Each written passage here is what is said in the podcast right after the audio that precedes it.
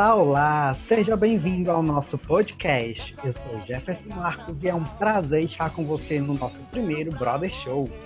Leia um livro, liga a TV, telefone pra quem tem saudade. Faça tudo o que quiser fazer, celebrar. Conosco hoje, professor Odenise.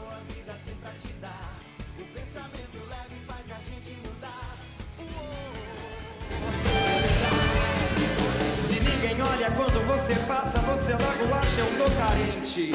Bom dia, boa tarde, boa noite, boa madrugada para você. Não sei que hora você vai escutar esse podcast. Olha o que é que a pandemia fez com a gente, né, Jefferson Marcos? Estamos aqui fazendo um podcast, reunir um bocado de louco para conversar sobre coisas importantes, bater um papo entre amigos. E é isso. Vai contigo, Jefão. É isso mesmo. Que você me leve, louca. E pensado para ser uma coisa bem descontraída, tá a fim de saber o que teremos hoje? Hoje, hoje a gente vai receber aqui duas personalidades de Paracuru. Foi escolhida assim no primeiro podcast da gente, duas pessoas que são incríveis, incríveis tanto no trabalho como na vida pessoal. E aí, Jefão, a gente vai falar sobre o que, além de falar sobre essas duas pessoas? É isso mesmo. E hoje nós vamos tratar sobre um assunto muito importante, muito interessante: racismo no esporte.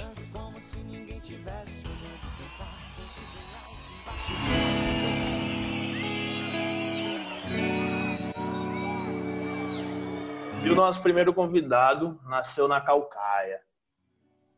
É o filho da Santa Dona Michele e do seu Diego. Veio ao mundo praticamente batendo o pezinho. Corintiano com simpatia pelo Fortaleza, assiste jogo da última divisão do campeonato inglês como se fosse uma final de Copa do Mundo. Um brother de todas as horas. Aumenta o som, Jefão. Yaya? Que a saúde do povo daqui é o medo dos homens de lá. A consciência do povo daqui é o medo dos homens de lá. Sabedoria do povo daqui. E quem é essa nossa celebridade de hoje? Francisco Elielton Salles de Melo. Ou aí, simplesmente Elielton. Elielton, seja muito bem-vindo ao nosso podcast. E aí, galerinha, boa tarde. Prazer estar com vocês dois aqui nessa tarde. Solta o som, Jefão. Bota a música do homem pra tocar, que essa ele escolheu. comprar.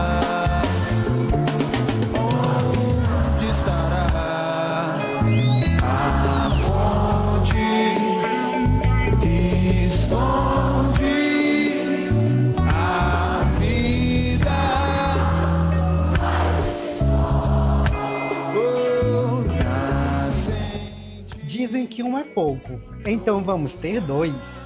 Quem será a nossa próxima celebridade? Vamos falar, né? Deixar a música tocar um pouco. Que essa música que ele escolheu também é sensacional. Duas pessoas de bom gosto. Nas noites de frio é melhor nem nascer. Nas de calor se escolhe a matar ou morrer. E assim nos tornamos Ele brasileiros. nasceu em Paracuru. É o filho da dona Cibele. Neto da primeira diretora do Hermínio Barroso, a dona Ieda Damasceno. Sobrinho do escritor Lúcio Damasceno. Mas isso não é só algumas das características dele principal. A principal é que ele é o dono da risada mais famosa de Paracuru. Ex- Exímio jogador de vôlei, cozinheiro de mão cheia, um brother de todas as horas. Solta o som, Japão. de grandes novidades. O tempo não para. Não para, não, não para. Mas de quem será que a gente está falando? Sebastião Juvencio Barroso Neto, ou simplesmente Sebastian Kozlovski, ou o meu brother Tião. Seja muito bem-vindo ao nosso podcast, Tião. Fala, galera. É muito bom ter Bom você. dia, boa tarde, boa noite. Eu vou sobrevivendo sem um arranhão da caridade de quem me detesta. A tua piscina tá cheia de ratos. Pois é, não correspondem aos fatos. Não, o tempo não A gente tá cheio de, de bate-papo pra fazer hoje. te passar.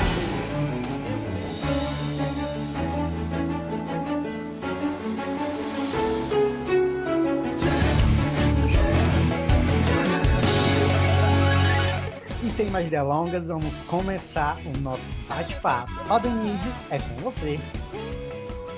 Primeira pergunta que eu faço para os dois, né? Nossas duas personalidades, nossos dois amigos que estão aí. É o que levar uma pessoa normal a se tornar professor num país que não valoriza a educação? Quem responde Bom, primeiro? é, só sendo mais. Eu tô respondendo, Sebastião. Só sendo mais doido do que o sistema, viu? Porque a gente sabe que o negócio é difícil e a gente tem que ser mais doido que isso mesmo para poder entrar no negócio desse. Elton. Elielto falando. Cara, Tião resumiu tudo, mas vou complementar. É só tendo inspirações como Aldenise e o Filho, tendo como inspiração Sebastião Kozlov, e o, a inspiração por eu ser a pessoa que eu sou hoje, né? É o professor que eu sou hoje, Irlando Monteiro. Conhece, né, Tiãozinho? Demais. Essa foi a minha inspiração. Minha pergunta pra bom vocês fazer é, alguma perguntei para eles para com certeza. É, queridos convidados, foi difícil chegar até aqui? Demais. Demais da conta. Rapaz, foi muito, viu? Trabalhando manhã, tarde e noite. Estudando à noite, quer dizer, né? É, sem hora para dormir, viu? É, a, Mas gente tudo deu sempre, certo. a gente sempre é perguntado sobre o nosso fazer, mas a principal pergunta é: vale a pena? Está valendo a pena? Ó, sinceramente, tá assim, viu? Assim, só, só em ver a alegria desses, dessa garotada aí, né? Quando é principalmente uma aula prática que a gente dá, é bom demais, rapaz. Alegria no pé e a cabeça. Elielton, tá valendo a pena? quando, quando a gente sai de uma aula, é, principalmente a gente que trabalha muito com a questão de prática, e a gente vê a satisfação do menino, né? Sorrindo quando chega e fica brincando. Então, essa é a nossa renovação em todos os dias. Então, tá assim, valendo muito a pena. Muito show. As pessoas têm, tipo, os alunos principalmente, eles acham que a gente já nasce professor, que a gente já nasce com o nosso, né, tamanho de adulto, que a gente já nasce professor, pronto, nasceu, o Elielton é professor, o Sebastião é professor, o Tião é professor. Eu queria que o Elielton primeiro aí falasse, quando o Eli- o Elielton nasceu, quando ele era criança, menino, qual era o sonho do Elielton? Trabalhar com o quê? Sempre foi querer ser professor? Primeiro de tudo que eu não venho de uma família de professor, né? Sou o primeiro da minha família formado. Então já aí já quebra toda essa história, ah, nasceu para ser professor. Então, é, meu sonho sempre foi estar envolvido com esporte. Sempre foi fazer a diferença. E nas outras profissões eu não via isso. Né? Não des- desprezando as outras profissões, mas eu nunca me vi fazendo outra coisa que não fosse movimentando, não fosse fazendo a diferença. Então, a profissão que eu escolhi é educação física. Ser professor de educação física. Tião? Oi, rapaz, agora eu fiquei lembrando aqui de uma de uma coisa que eu falei aqui aqui hoje que sobre loucura, né? Na época que eu era criança, o meu sonho era ser psicólogo, só sendo muito doido mesmo, viu? Só ser Aí acabou juro. escolhendo uma profissão que pode ser psicólogo de todos, né?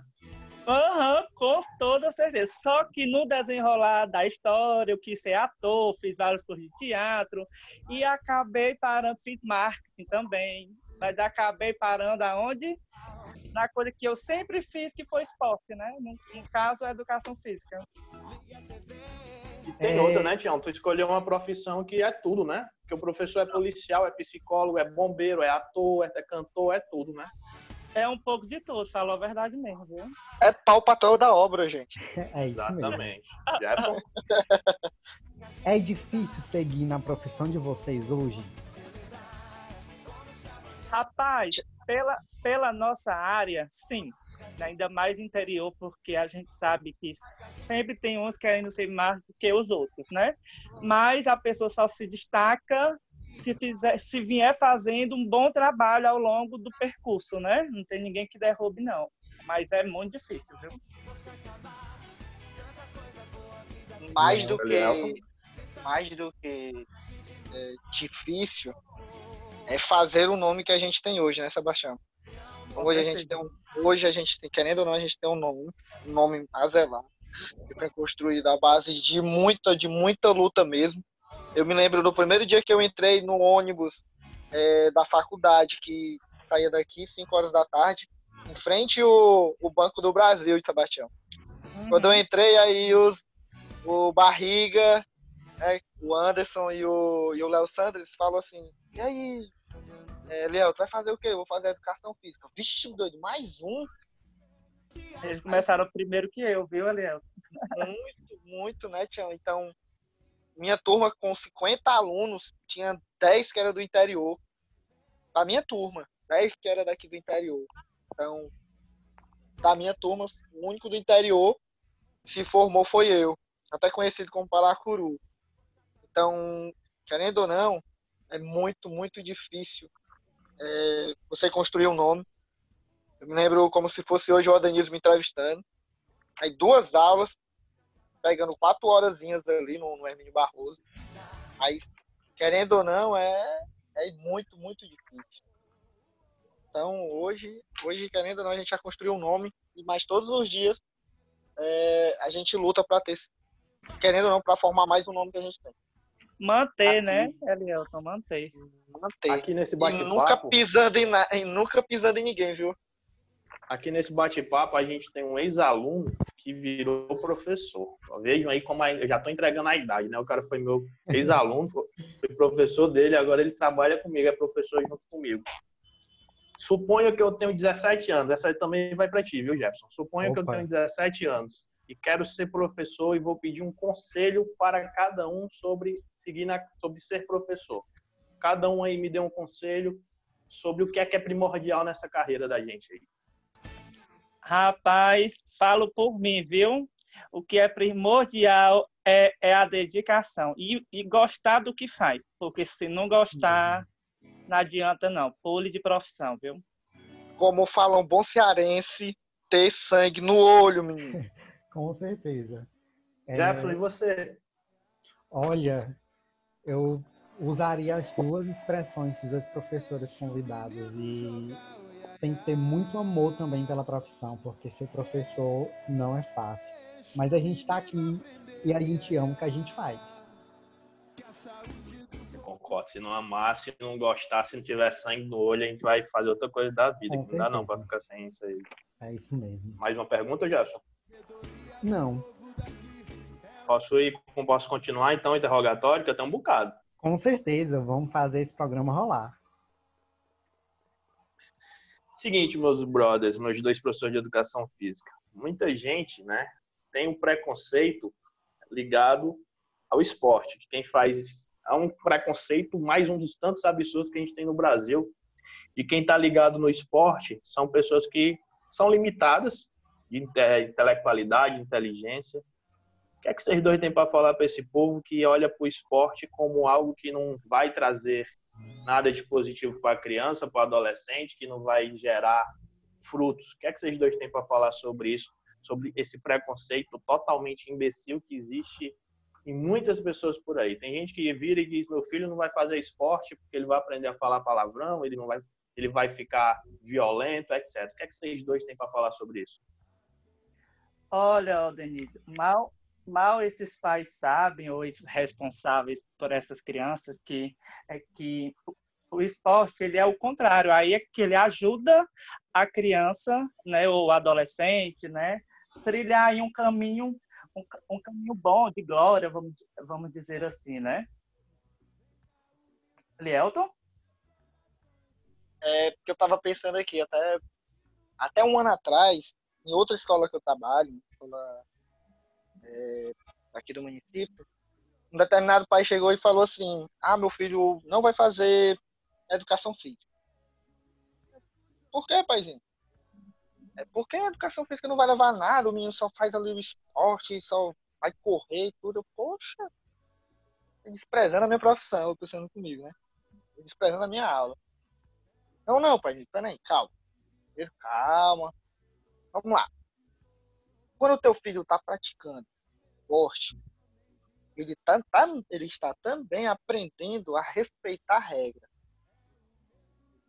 E essas regras é fundamental para sua formação. Então, não dá para viver sem regra.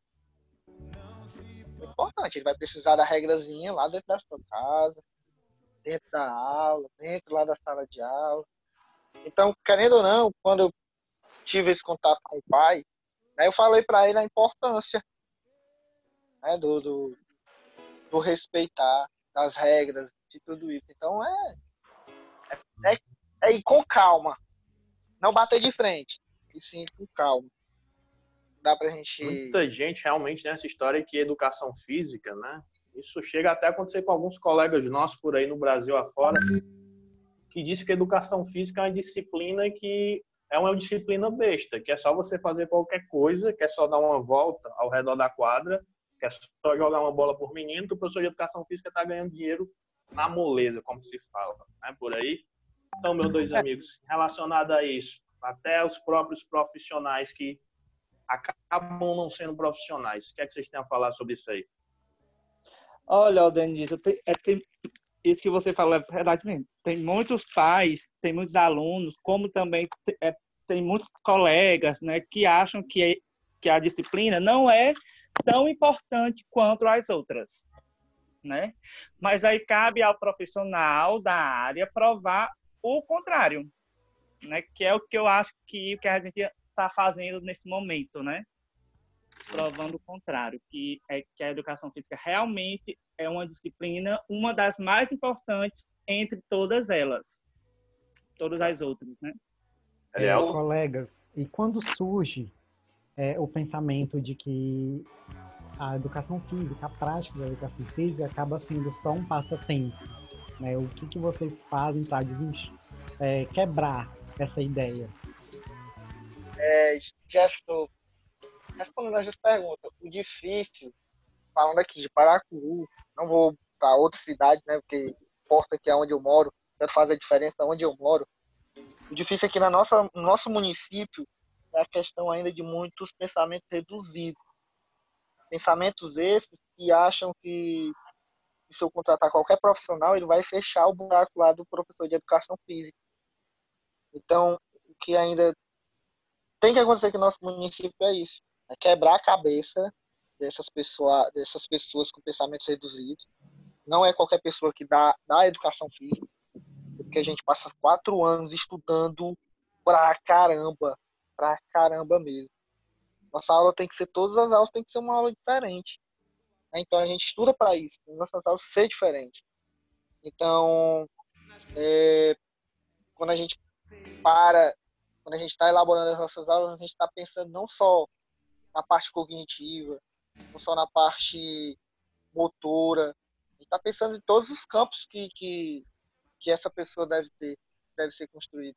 Então, é, o que acontece aqui muito no nosso município é isso. Pessoas ainda com pensamento muito reduzido qualquer um pode dar educação física, não é isso,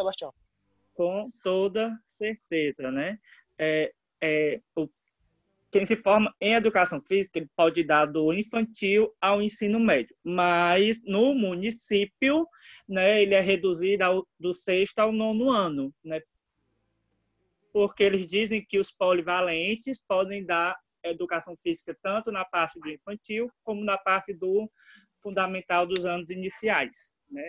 E, e é como a Elielton disse, não é não é assim, né? A gente estuda para justamente fazer o nosso papel, né? Cada área, cada profissão estuda para uma determinada coisa, né? E não é muito legal quando vem uma segunda pessoa querendo fazer o seu a sua função, né? E só Mas... para complementar um pouquinho o Sebastião, é a questão também, às vezes, do da gente, né, nós profissionais de educação física, se acomodar, Danilo. Se acomodar, porque tem muitos profissionais aqui no nosso município que eles se chegar Mas, professor... só te cortando um pouquinho. A acomodação não é só do professor de educação física, não. É de em qualquer área, em qualquer disciplina, Somente pessoas que se acomodam, se contentam com pouco, não aceitam se renovar, não aceitam outras ideias novas e querem ficam estagnadas. Pode continuar. Só que, Denise, é, aqui no município a galera pensa assim, ó. Tá lá, né, profissional de educação física, minha aula é, é já é contraturno, uma coisa que não é para ser. Ela já é contraturno. Tô lá dando a minha aula, acontece o quê? Eita, professor de português, ele tem que dar uma revisão ali não tem nem outra, outra aula. Vamos lá, chama lá o. Vai ser na aula do, do professor de educação física. Aí o professor de educação física ele não se impõe, sabe? Ele não se impõe. Ele diz assim, não, tudo bem. Aí ele vai para ali, senta e fica lá. Ou, ou falta professor e eles chamam quem? Professor de educação física. Porque não, é no contraturno, né? Aí a gente já tem que fazer o quê? A gente já tem que começar, nós, nós mesmos como profissionais de educação física, a gente já tem que começar a se impor. Não, calma, não é assim. Exatamente. Então a gente tem que se impor também. O que falta ainda muito nos meus colegas aqui do município é isso. É se impor perante essas cabeças reduzidas, esses pensamentos reduzidos. Porque só e ficar é... no velho muro das lamentações, como são conhecidas as salas dos professores de todas as escolas, não adianta de nada. Reclamar de braço cruzado não, não adianta nada. Mas vamos aqui, só estou falando com dois profissionais sensacionais de educação física. Concorda, Jefão? Concordo, sim, com certeza. Dois profissionais de qualidade que têm um nome. Mas vamos voltar aqui e fazer uma pergunta que todo aluno tem vontade de fazer para cada professor. Como é que era o Elielton aluno e como é que era o Sebastião para aluno? Tu conta ou eu conto? Cada um conte aí suas, suas peripécias de aluno. Tu começa, Elielton? eu vou te deixar pensando um pouquinho, eu posso começar, tio. Ei, pois eu vou te responder, viu, Denise? Assim, no, no geral, eu não era mau aluno, não. Eu era aluno excelente, como diz a nossa querida Neiger, né, de física. Eu era um bom aluno, certo? Só que eu era metido em tudo, né? Eu era na dança, eu era no teatro, eu era no vôlei, eu era no, no, no handball. Tentei ir no futsal, mas não deu muito jeito, aí eu saí, né? Todos os projetos da escola eu era metido e tudo. Ou seja, eu era um aluno curioso, né? E uhum. aí foi. aí deu certo. E tu, Elielto, era como? O Elielto como aluno, viu, Denise? Imagina aí um, um João, um, Eman, um, um Emanuel, Deixa eu ver aqui outro. Rapaz, tá citando só a figura. Eita, só a figura. Só a figura que deixou saudade na gente. eu era esse estilo de aluno, cara. Mas. É, não dá Mas pra contar. Eram... É, é 30 programas pra me poder contar eu como aluno. Mas sempre foi resolvido, tá? Sempre cumpri com as minhas coisas direitinho. Sempre tava lá. Na hora que era pra, pra fazer o negócio, eu tava junto. Sempre foi um bom frequentador, é, Leldon? Sempre, sempre. Nunca faltei aula. Nunca, gazei Agora... aula. Nunca. Mas só frequentava, né, Lielton? Só frequentava. Não era é, estudante, é, mas era aluno. Eu era, eu era um aluno é, que sentava lá, lá atrás, jogava bolinha de papel, jogava cadeira. Opa, desculpa. É... mas que brincava muito pra caramba, mas tinha hora, gente. Tinha hora pra tudo. Aí eu pergunto aos dois: e como é que era a aula de educação física, sem citar nome de professores que passaram aí na vida de vocês, como é que era a aula de educação física que era dada no tempo que vocês eram alunos? Era uma aula atrativa igual a de vocês? Eu falo ou era por mim, a qualquer coisa? eu falo por mim assim, sabe? É na minha época, né? Porque eu estudei em escola pública, né? Até a famosa oitava série, que hoje é o nono ano. E, eita, me senti... Rapaz, tu tá entregando tua idade, tá dizendo que vai dizer, só da oitava série. Eita, eita, sabe que o Tião tem 40 anos? Sabe. vou lhe dizer nada. E, o- e o meu ensino médio eu fiz no particular, né? O ensino médio todo. Nos dois... Rico! Ei, não, era bolsista, viu? Nos dois eram a mesma coisa, né? No lugar da aula mesmo em si, a gente fazia o determinado esporte. Agora, quem não fosse para o esporte, aí tinha aula no contraturno, né? Mas como eu, eu, eu sempre fui do vôlei, do handball, aí meio que eu não fazia aula em si, porque eu já praticava esses dois esportes pela escola. Ô, Olha, professor, a minha, a minha educação física era até meio engraçado. Era as meninas sentadas lá em cima, lá na arquibancada, nós jogando bola, se matando lá embaixo. Não, era isso. E o professor? É. Ixi, o professor, ou ele tava no celular, ou ele saía e deixava a gente olhando. Era Jogando. não, mas Entregando, né? Mas É, não infelizmente entrega, é não. assim. É, Agora Acontece. vocês dois, vocês dois quando eram adolescentes, o Tião citou aí do vôlei e do handball. Quero saber também do Elielton. Vocês sempre foram ligados assim a estar praticando esporte, a participarem de seleção da escola, de participar de torneio, campeonato? Ou era só mesmo só os rachas, chamado racha, né? Não, Ah, é, é, ó, Denilson, é, entregar a minha idade de novo, viu? Agora, quarentão, é quarentão. na minha, na minha época,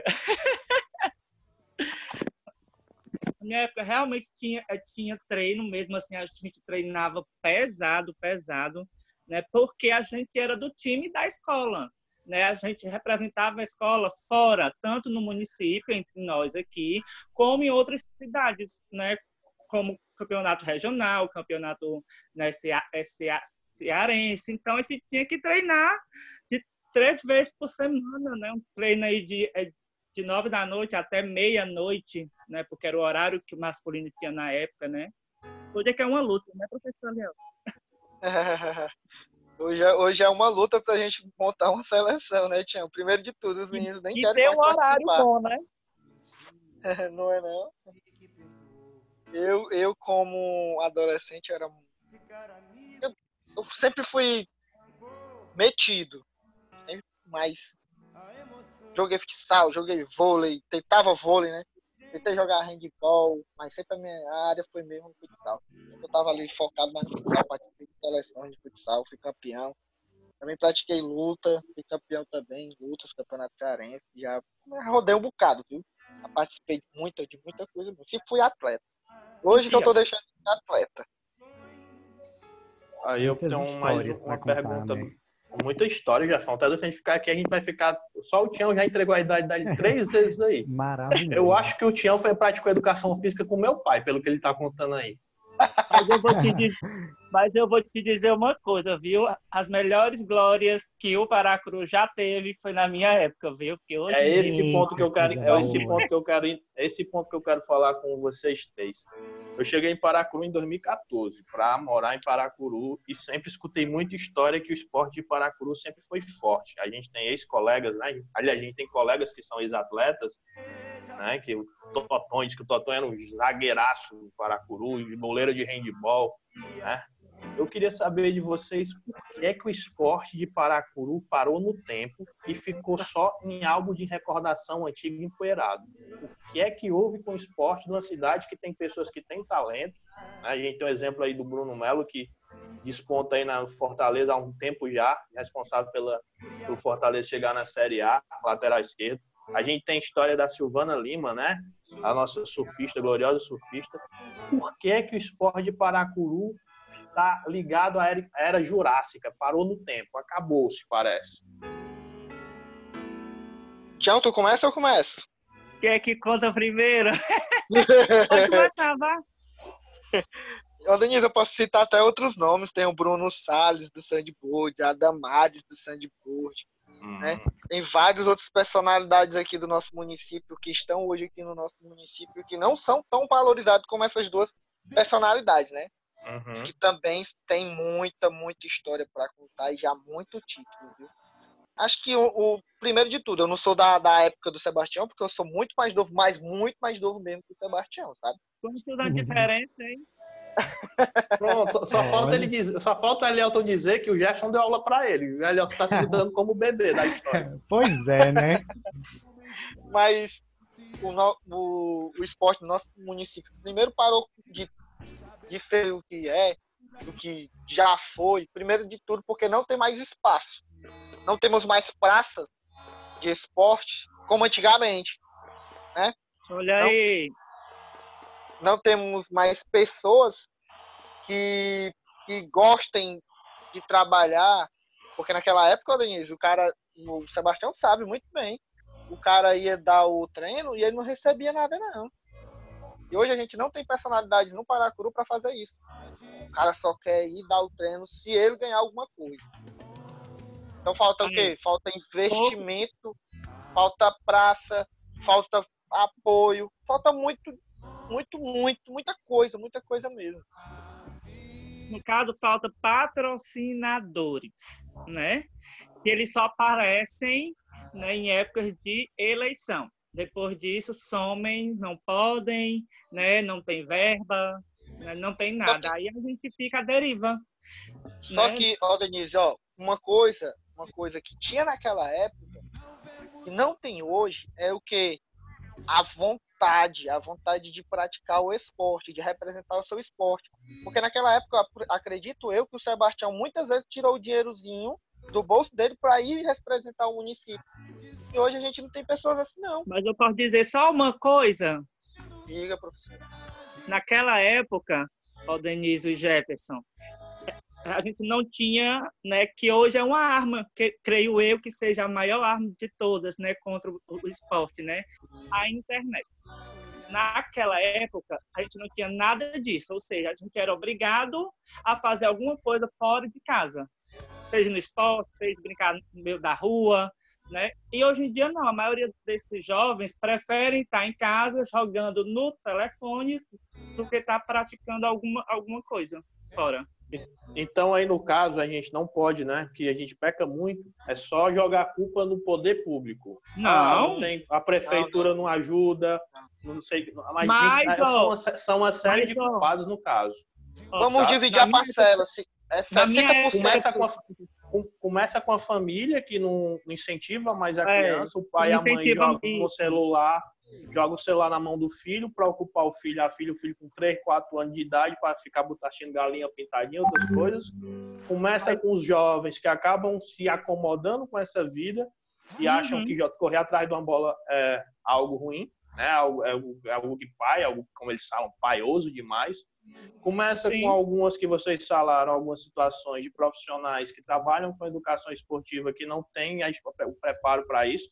O esporte acaba sendo algo enfadonho, chato para o adolescente. E a gente aí chega também no poder público que não incentiva, como o Elielton falou, a ausência de locais esportivos em Paracuru. Tá? Se, É, eu né? estou aqui há seis anos, eu estou em Paracuru há seis anos. O que eu já vi de cenas humilhantes, a palavra que eu vou utilizar é humilhantes, e nossa escola, que não tem uma quadra, nossa escola, quem está ouvindo sabe, Hermínio Barroso, situações humilhantes que a gente passa para conseguir uma quadra, um treino, um, um interclasse, tipo, é, é uma pirâmide, né? Que vem efeito dominó, um derrubando o outro, não é isso? E outra coisa, viu, Denise? Naquela época tinha todo, toda modalidade tinha a sua escolinha, a sua, a sua, a sua base, né, para poder crescer, né? Hoje em dia não tem isso. Hoje em dia só que só umas duas pessoas fazem isso. Que um é o Pepe, né, Lielto? Que ele dá uma base, né, uma escolinha, né? Isso mesmo, professor, grande Pronto. professor Pepe, viu? Só Uma lenda, ele. de, uma, lenda de, uma lenda de Paracuru, viu, Adenise? Eu, E, eu era, acho que e, e- Ele e é só- uma, uma das pessoas que naquela época, e acho que acredito que não hoje, só não hoje mais, ele não trabalha por amor porque ele tem a família dele. Mas naquela época ele trabalhava sim por amor. Ele dava Eu o treinozinho dele lá, que esse é um momento de vocês que estão ligados ao esporte Paracuru citarem aí pessoas que sempre se doaram pelo esporte de Paracuru e hoje estão esquecidos. Você já citou o Pepe, Pepe, né, o nome? Sim, Pepe do grande. futebol e futsal, né? E tem a Grande Helena, ponto. Grande Helena. Sérgio. o Sérgio do vôlei, a Helena do handball. A Helena, até um dia, um dia desse, ano retrasado, ela, ela dava treino sem, é, sem ganhar nada. Uns Olha dois aí. anos para trás, três. Né? Só por amor ao handball. Né? O Só Sérgio. né? Denise, ó, vou te contar até uma cena, uma cena do ano passado, quando a gente viajou para Santa Quitéria para representar o nosso município, né? A gente viajou, o professor Sérgio, ele não, ele não é formado na área, certo? Ele não é formado na área, mas eu, eu, por educação ao esporte, eu, eu gosto de chamar ele de professor Sérgio, é porque ele, ele para mim é um cara muito conhecedor do esporte, até mesmo mais do que outras pessoas que aí que, Mas que, que, que muito- tem muito o diploma, formado. que tem um diploma na mão. Então, o professor Sérgio, grande personalidade de Paracuru no vôlei, e até mesmo, acho que até mesmo no Ceará, é, eu fiquei assim, muito, muito triste de ver a cena lá em Santa Quitéria, ele lá fora, agachadinho, olhando o Sebastião, né? Olhando o Sebastião lá, colocando o time, porque foi o Sebastião que entrou na quadra, representou o nosso município também de graça, né? também de graça, ganhando nada, né? Dormindo, dormindo no chão, não é isso, Sebastião? Dormindo no chão. E eu nem ia, né? Eu só fui porque ele me pediu e eu aceitei na mesma hora. E aonde eu quero chegar? Olhando o professor Sérgio lá fora, lá na arquibancada, não entrando numa quadra, né? Eu acho que há muito tempo isso não acontecia por causa de um papel. Isso Por nunca causa de aconteceu quê? lá com o Sérgio. e por causa de, um, de, um, de uma carteirinha do CREF. Então, querendo ou não, isso para ele foi, foi assim, né? Meio que chato. Mas depois eu perguntei para ele, e aí, Sérgio, tá bem? Ele falou assim, ó, Léo, acredita, eu tô triste por estar aqui fora, mas eu também tô muito feliz, porque aquele cara ali eu treinei, que foi com o Sebastião. Foi cheio d'água, viu, Tião? Acredito, isso aí não está. Então, pessoas assim, ó, Denise, que a gente tem que reconhecer.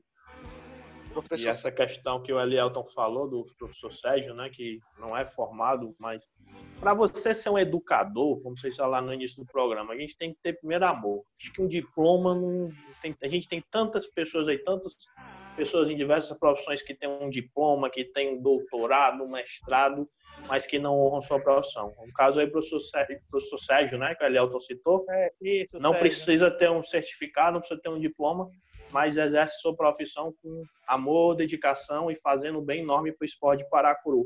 Rapidinho aí para os dois agora. Elielton, quem foi o melhor atleta de futsal? Primeiro no futsal e cita logo também no futebol de campo que você já viu defendendo o Paracuru. Sem ficar em cima do muro, sem ficar em cima do muro. Eu quero um. e Paracuru, No futsal e no futebol de campo. Até hoje, e de- da história. Eu quero o Elielton tem que citar um que ele viu em Paracuru jogando no futsal, um no futsal e um no futebol de campo, que ele diz: Meu Deus do céu, esse aí merecia estar jogando em outro, qualquer outro lugar para ser valorizado. difícil, viu, Denise? Porque muita, mu- já, já tivemos muita gente boa aqui. Muito, mas muita gente boa mesmo. Mas eu posso citar o filho da, da, da Neilinha. O Johnny. Jonas. Muito, muito bom, cara. salão, né? Ele. Em futebol de salão. Muito bom No mesmo. campo, Elielton. pra Suíça, né, também. Sim, no campo, ó, Denise. No campo, o Everton. O cara que era para ser profissional. Só que questões da vida não foi. Mas, cara, muito bom. Professor Sebastião, qual melhor, quando eu falo atleta, pode ser homem e mulher, melhor atleta que você viu na modalidade de voleibol em Paracuru? Homem ou mulher, você escolhe. Ou se quiser escolher um homem uma mulher que se destacaram no voleibol, pode ser. Eu tenho os dois, tenho os dois, eu sou bom, eu tenho os dois. Eu vou Diga te aí. dizer, não é porque é meu irmão, não, mas o bicho joga até hoje, viu? Se tu não falasse, eu ia falar, te amo. Ei, o bicho joga não, tem para ninguém, para ninguém, para ninguém. E da, e da mulher, né? Mas fala o nome do homem, ô. Fala Ah, o é, nome do Saúl, homem, o homem não é conhecido como Saúl, irmão do Tião. Saúl, Saúl, não. E mulher, hoje em dia, ela não joga mais vôlei. Ela foi pro handball porque ela, na época, ela era mil e uma facetada. Era vôlei, era handball, era basquete. O que vinha, a mulher desenrolava, sabe? Que se chama Emila Rocha. A mulher se garante, viu? E no handball, Sebastião? No handball, tem a, Ah. pronto, a Emila, que eu disse nesse instante, né? Deixa eu ver aqui. Rebeca Pacheco, atualmente, né? Deixa eu ver aqui. O, o marido da Juliana, Ju- o, Eu ia dizer agora, e no, e no masculino tem um, tem um Alan, né? Tem um, tem um goleiro Smile, que na época era o auge, né? Não sei se ele ainda joga hoje, treina, sei lá, não sei. Mas o Smile era muito bom, era um goleiro na época muito bom. Olha, e é muito importante quando a gente para para fazer essas ressalvas, né? Trazer nomes que tiveram alguma importância, que tem alguma importância, para não deixar esse legado se perder com o tempo. Mas tem nome demais, assim, viu? tem. Muitos. Eu acho que muitos. daria pra gente fazer uns cinco programas, né? Só, só homenageando essas Boa. pessoas. Ô. Denise, só, só, só mais um aqui, que tu vai saber Diga. quem é, quem é a mãe quem é, e quem é a filha, viu? Hum. Hoje em dia não, porque ela não joga mais, não. Mas Marileide, filha da Mari, lá do HB, a mulher jogava vôlei, handball, futsal, Fi- beach Filha da nossa grande Marineusa? Sim, a É Marileide, o que você botasse para ela jogar, nin- ninguém pegava essa menina, Tamo ninguém. junto. Jefão, e a gente vê essas duas pessoas conversando com a gente, acho que tem programa pra dar pra fazer uns 10 programas só com eles dois, né? Olha aí que coisa show. É isso mesmo. Muito assunto pra gente conversar. Para concluir aqui essa parte com vocês, esse primeiro bloco, esse primeiro bloco tá light. Bom mesmo vem depois, quando vem a pedrada. Ei, É, gente, seguinte, é, a gente vê aí no Brasil, no Brasil, aqui onde eu tô, aqui em Fortaleza, a gente vê uma academia a cada esquina. A gente vê, passa ali pela beira-mar, tem treino funcional direto. Eu queria que vocês falassem, vocês que têm o treino, né, o treino funcional de vocês, ou entre amigos, vocês orientassem, dessem uma palavra de profissional para as pessoas. O- Se eu, eu, pronto, a Denise, quando acabar a pandemia, quer começar a treinar um funcional ou numa academia. Eu sou um leigo, eu quero começar a fazer um esporte, cuidar do meu corpo. Quais são os cuidados que eu devo ter na escolha da academia, na escolha do treino funcional? O que é que eu devo fazer? Ó, Denise, acima de tudo, né, você saber né, com quem você está trabalhando. Se, é, se o instrutor ele, ele é formado, se ele não é, porque a maioria das academias eles não são, eles são, eles são estudantes ainda, né? E você fazer uma aula, um treino com, é, com um aprendiz, né? Pode dar alguma coisa errada, né? Então procure sempre saber se o instrutor ele é formado na área. Isso tudo é o principal. Né? A academia não pode nem ter muitas coisas, mas se ele souber, ele faz de um cabo de vassoura um instrumento. Uhum. Exatamente. Elielton, e a questão, e essa questão do funcional aí, do treino funcional, que me corrijam, que vocês são os profissionais, vocês são os estudiosos da área. O treino funcional aqui, eu me lembro, que eu, na minha cabeça, que é bem grandona, o boom do treino funcional, nessa explosão, acho que veio nesses 10 últimos anos, né? Se eu estiver errado, vocês me corrijam. Não, tá Como é, como é que essa questão da- do treino sair da academia, do espaço fechado e virar um treino funcional com diversas modalidades? Como é que esse, por que é que isso caiu tanto no gosto do, do brasileiro? Me responda aí. Então, Denise, primeiro de tudo, porque não é um treino que tem uma Repetitivo. rotina. Um treino repetitivo, isso mesmo, professor. É, você sai da sua comodidade, né? Você sai da sua rotina. É um treino que você tá ali trabalhando várias é, partes do seu corpo, várias musculaturas ao mesmo tempo. É um treino dinâmico. Então, se eu for falar aqui os benefícios do funcional, é programa para 30, viu? Então, é, primeiro E de tudo. aberto, né? Não, tio, não é nem fora isso, né? Hum, hum, os outros benefícios, né? Você tá ali interagindo, é uma comunicação muito mais ativa. É, é sensacional. Quem não O bom do, é do funcional é é que ele não mexe com, a, é, com o emagrecimento ou com a hipertrofia, não. Ele mexe com o conjunto todo ao mesmo tempo, né? A parte do cardio, da, da agilidade, todos os movimentos que o corpo faz, todas as funções que o corpo faz, né? Entendi. Agora, agora Denise, deixa eu só, só complementar um pouquinho o Sebastião. Antes, de, antes esse negócio todo, né? Chegou, a pandemia chegou. Primeiro de tudo, quando você for voltar a fazer sua atividade física, procura um médico de novo. Né? Uhum. Procure o um médico para saber se como é que vocês estão, como é que tá o, tá o sistema fisiológico. Então procure primeiro o médico, vá no médico. Pergunte seu médico se está tudo bem, depois você procure um, um profissional respaldado. E como o Sebastião falou, hoje a gente tem muitos estudantes exercendo a, a função de personal, ou tem ex-atletas também né, exercendo a, a, profissão. Então é ter Não um cuidado. Nem estudantes, né? Procurem saber o histórico das pessoas que vocês vão entregar o corpo de vocês. Excelente, exatamente assim. Escutem aí os dois que eles entendem muito, né? Porque são meus amigos não, mas os caras são bons, né, não, Jeff? É isso mesmo. E eu acho que esse bloco com eles aqui tem assunto tem para tratar ainda, mas senão a gente vai tem fazer demais. um programa de 10 horas de duração. É pó pé, é, né, Gerson? É isso mesmo. é contigo, Gerson. Aí. Acho que por mim, fica, a gente pode fazer um segundo programa com ele na segunda temporada, né? Olha, a ideia está posta e com certeza a gente vai fazer, porque assunto não falta. É, mas a gente trouxe também para vocês um assunto muito importante que a gente precisa discutir. Faz a gente mudar. Música. Música. O assunto de hoje é racismo no esporte. E aí, caros convidados, estão prontos para falar sobre isso com a gente? Eita, tiozinho! Já tem umas pesquisas aqui, ó. Só, só coisa boa. Esse é um assunto é, repleto de, de muitas questões e a gente vai buscar passear por ele da melhor forma possível. Não é isso mesmo, Denise? Exatamente isso, Gerson. Infelizmente, né, o racismo, que é algo que não é para existir na nossa sociedade, e o muita gente esquece que o esporte é uma extensão do que acontece na sociedade. O esporte, infelizmente, que é um local de unir pessoas, de confraternizar, de comemorar, de aprender com derrotas, comemorar com campeonatos, com vitórias, né, acaba se tornando um espaço altamente que exclui, né? E fica algo excluindo.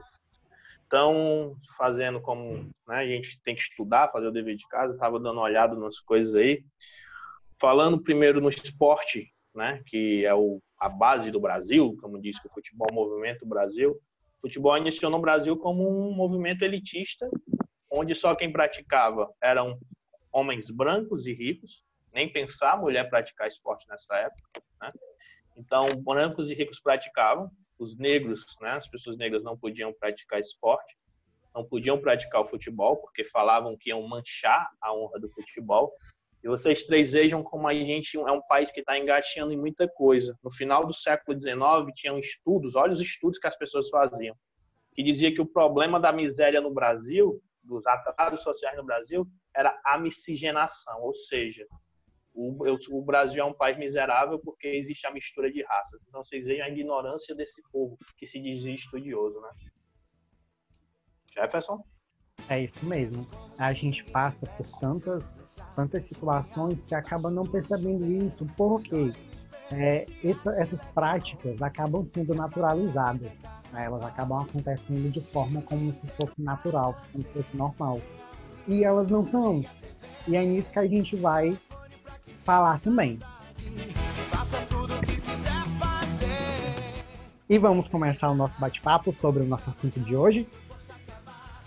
Por mim, partiu. Os nossos convidados já estão com suas cadernetas cheias de anotações, que eu sei que os homens são bons, os homens são oh, Coisa boa. Estou até rabiscando aqui. Oh, muito bem, porque a gente preparou um bocado de coisas para você. O Jefferson citou aí uma, o Jefferson citou aí um ponto muito muito importante, que é a questão do achar normal, né? Que ele acaba se ficando natural. É, e acho que a gente, todo dia a gente aprende um pouco nas nossas vidas, né? A gente nunca chega num, né, num estágio, ah, já sei de tudo, que se um dia acontecer isso, é melhor realmente não tá nem É, aqui aí no meio você pessoas. diz, é, eu escuto, a gente escuta, é, quais as maneiras que vocês, enquanto educadores e educadores físicos especificamente, fazem para combater quando isso acontece próximo de vocês?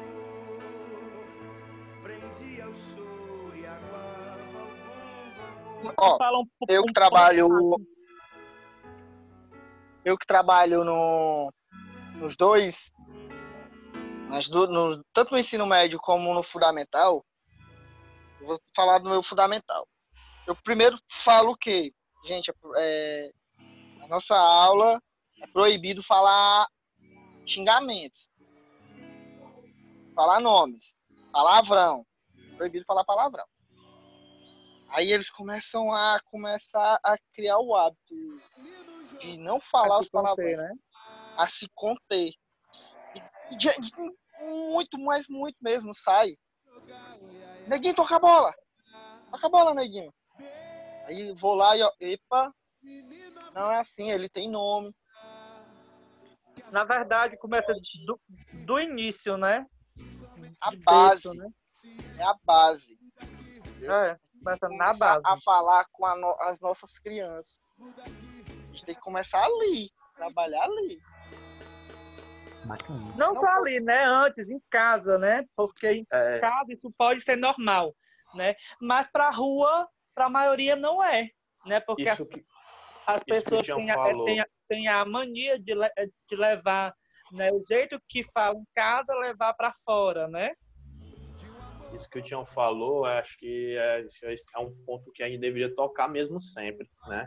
Porque aqui temos quatro profissionais, quatro professores, e a gente sabe que cada dia mais, né, as responsabilidades são jogadas em cima da escola. E fala-se que a escola é um espaço de doutrinação, não sei mais o que lá, que os professores de ensino não sei. Eu acho que tudo começa mesmo dentro de casa, porque eu aqui em casa a gente sempre nunca nunca me ensinaram na escola a não ser racista nas escolas que eu estudei, nunca. Onde é que eu aprendi isso? Eu aprendi em casa. Meus pais sempre ensinaram a que a gente deve respeitar as pessoas e conversar com as pessoas, tratar as pessoas não pela cor de pele, não pela opção sexual, não porque elas, pelo que elas têm, mas pelo que as pessoas são. Eu acho que as, as famílias estão falhando em relação a isso. É como alguém, algum sábio diz, fazer menino é muito bom, mas educar alguém não é tão fácil como fazer um filho, fazer uma filha. Então, se você tem um filho, uma filha e você não conversa sobre o racismo, se o pai acha normal contar uma piada chamando alguém de picolé de asfalto, chamando alguém de macaco, ou então quando passa, como aconteceu com aquela jornalista Maria, a Maria Júlia Coutinho, né? Tinha o nome dela completo? A Maju? Sim, Maria Júlia Coutinho, Maju. Maria Júlia Coutinho. Quando passa a Maria Júlia Coutinho e um pai e uma mãe fala na frente do filho o que é que essa macaca tá fazendo. a gente olha, vou olhar pro meu colega que é negro, né? Minha colega que é negra e vou dizer o quê? Toca a bola, macaco. Então, a família, né? A família que estão totalmente omissas e joga tudo isso para quem? Pro treinador, pro professor da escolinha, como vocês falaram. E se você, a gente olhar um dado muito importante, o Vasco da Gama, o Vasco não foi o primeiro clube de futebol a aceitar negros. O primeiro foi o quê? Foi a Ponte Preta e depois veio o Bangu.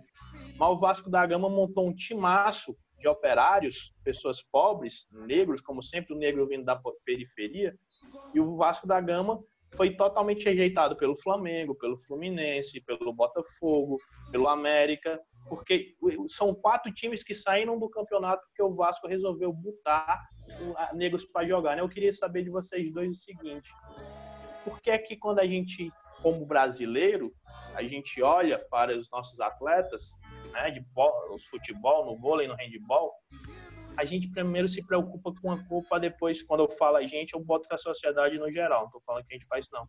A gente se preocupa com a cor dessas pessoas. O que é que tá a visão de vocês? O que é que falta no brasileiro?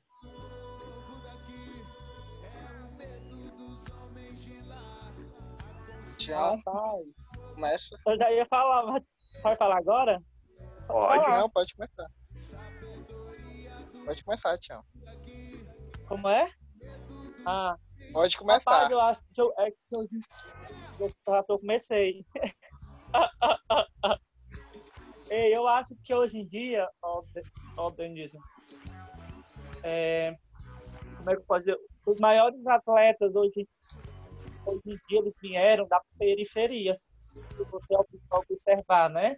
E, e a maioria deles são morenos, negros, né? A, a, e aí o Messi, mas o Messi é branco, né? Ou seja, né? foi, a diferença da geração dele, né? A cor, a cor, né? E, e hoje em dia a maioria das pessoas ainda tem, sim, um preconceito pelo marketing, né? Que determinado esporte pode vir a ter, né? E hoje e ainda é preferível, né, entre aspas, né, é botar um atleta branco do que do que um negro, né? Não se esse negro se ele destacar tanto, né? Como é o caso, dar um exemplo do, eh, do Neymar, né? É, é, pobre negro da periferia, né? E hoje ele é o centro das atenções, né? De, eh, de propaganda, de, de merchandising, de tudo, né? Lielton, quer falar sobre Repita a isso? pergunta, professor. Repita a pergunta. Essa Falei tanto que que a esqueceu. Foi. Acho que eu que me alonguei muito na pergunta. A questão, Elielto, das pessoas olharem para a pessoa, para o atleta e não olhar para o que a pessoa fez.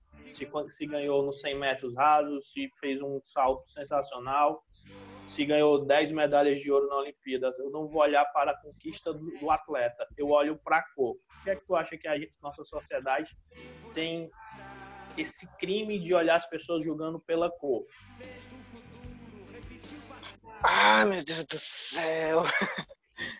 Cara, eu, fico, eu, fico, eu fico buscando as palavras O que tu falou aí, ô Denise? Ô Elielton? Sim, não, continue.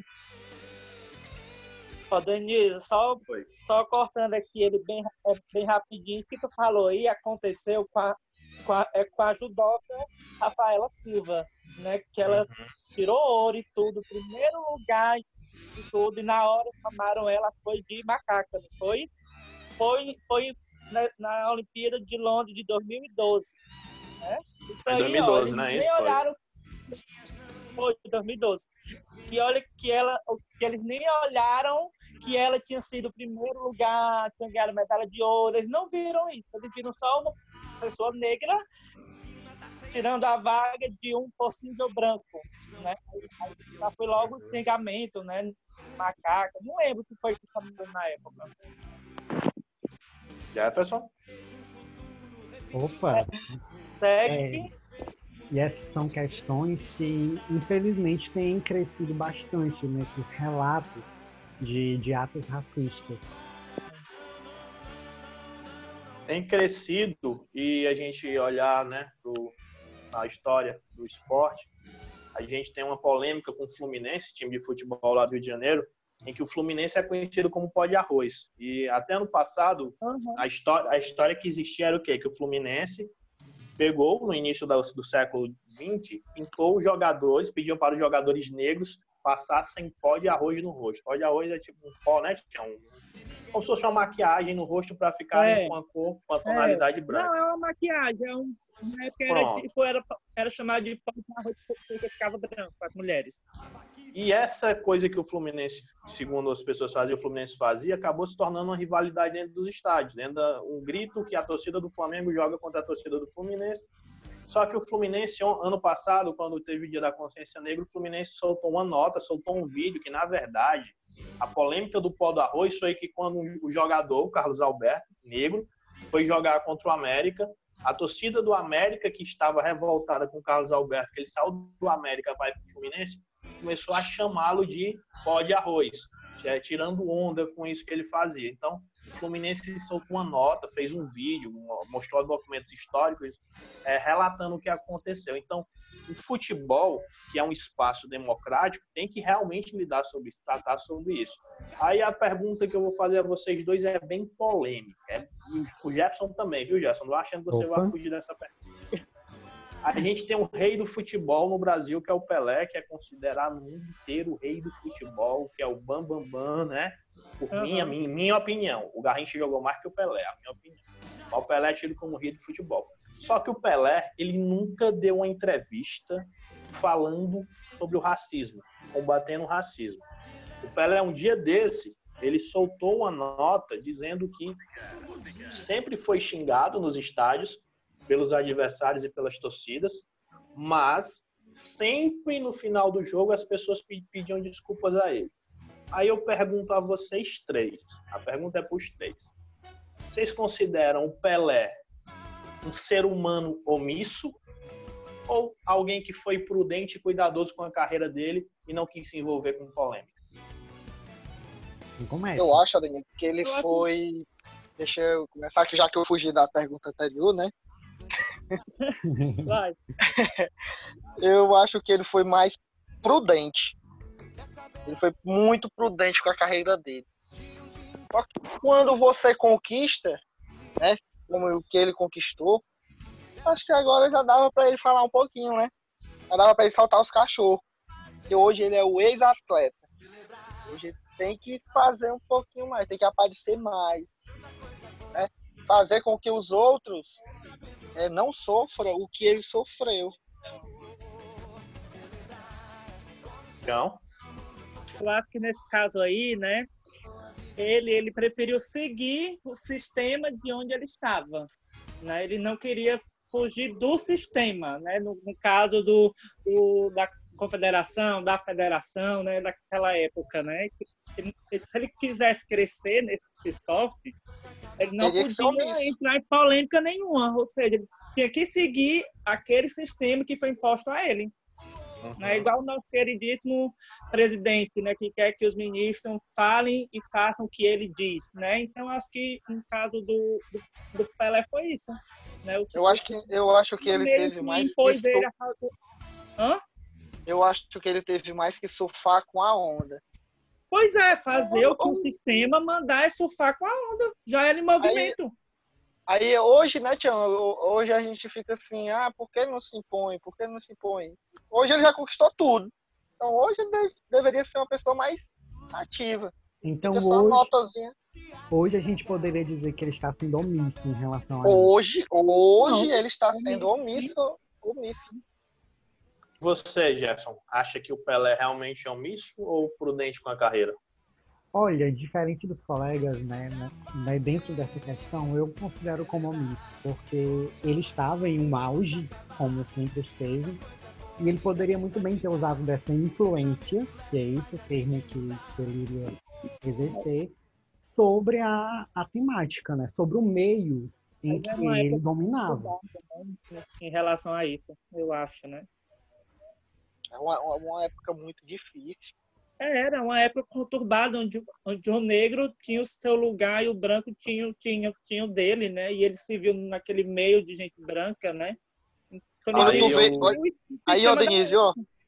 Aí, ó, Denise, quando tu vê um atleta de atletismo, vocês lembram muito bem, um atleta de atletismo lá, lá numa determinada Olimpíada.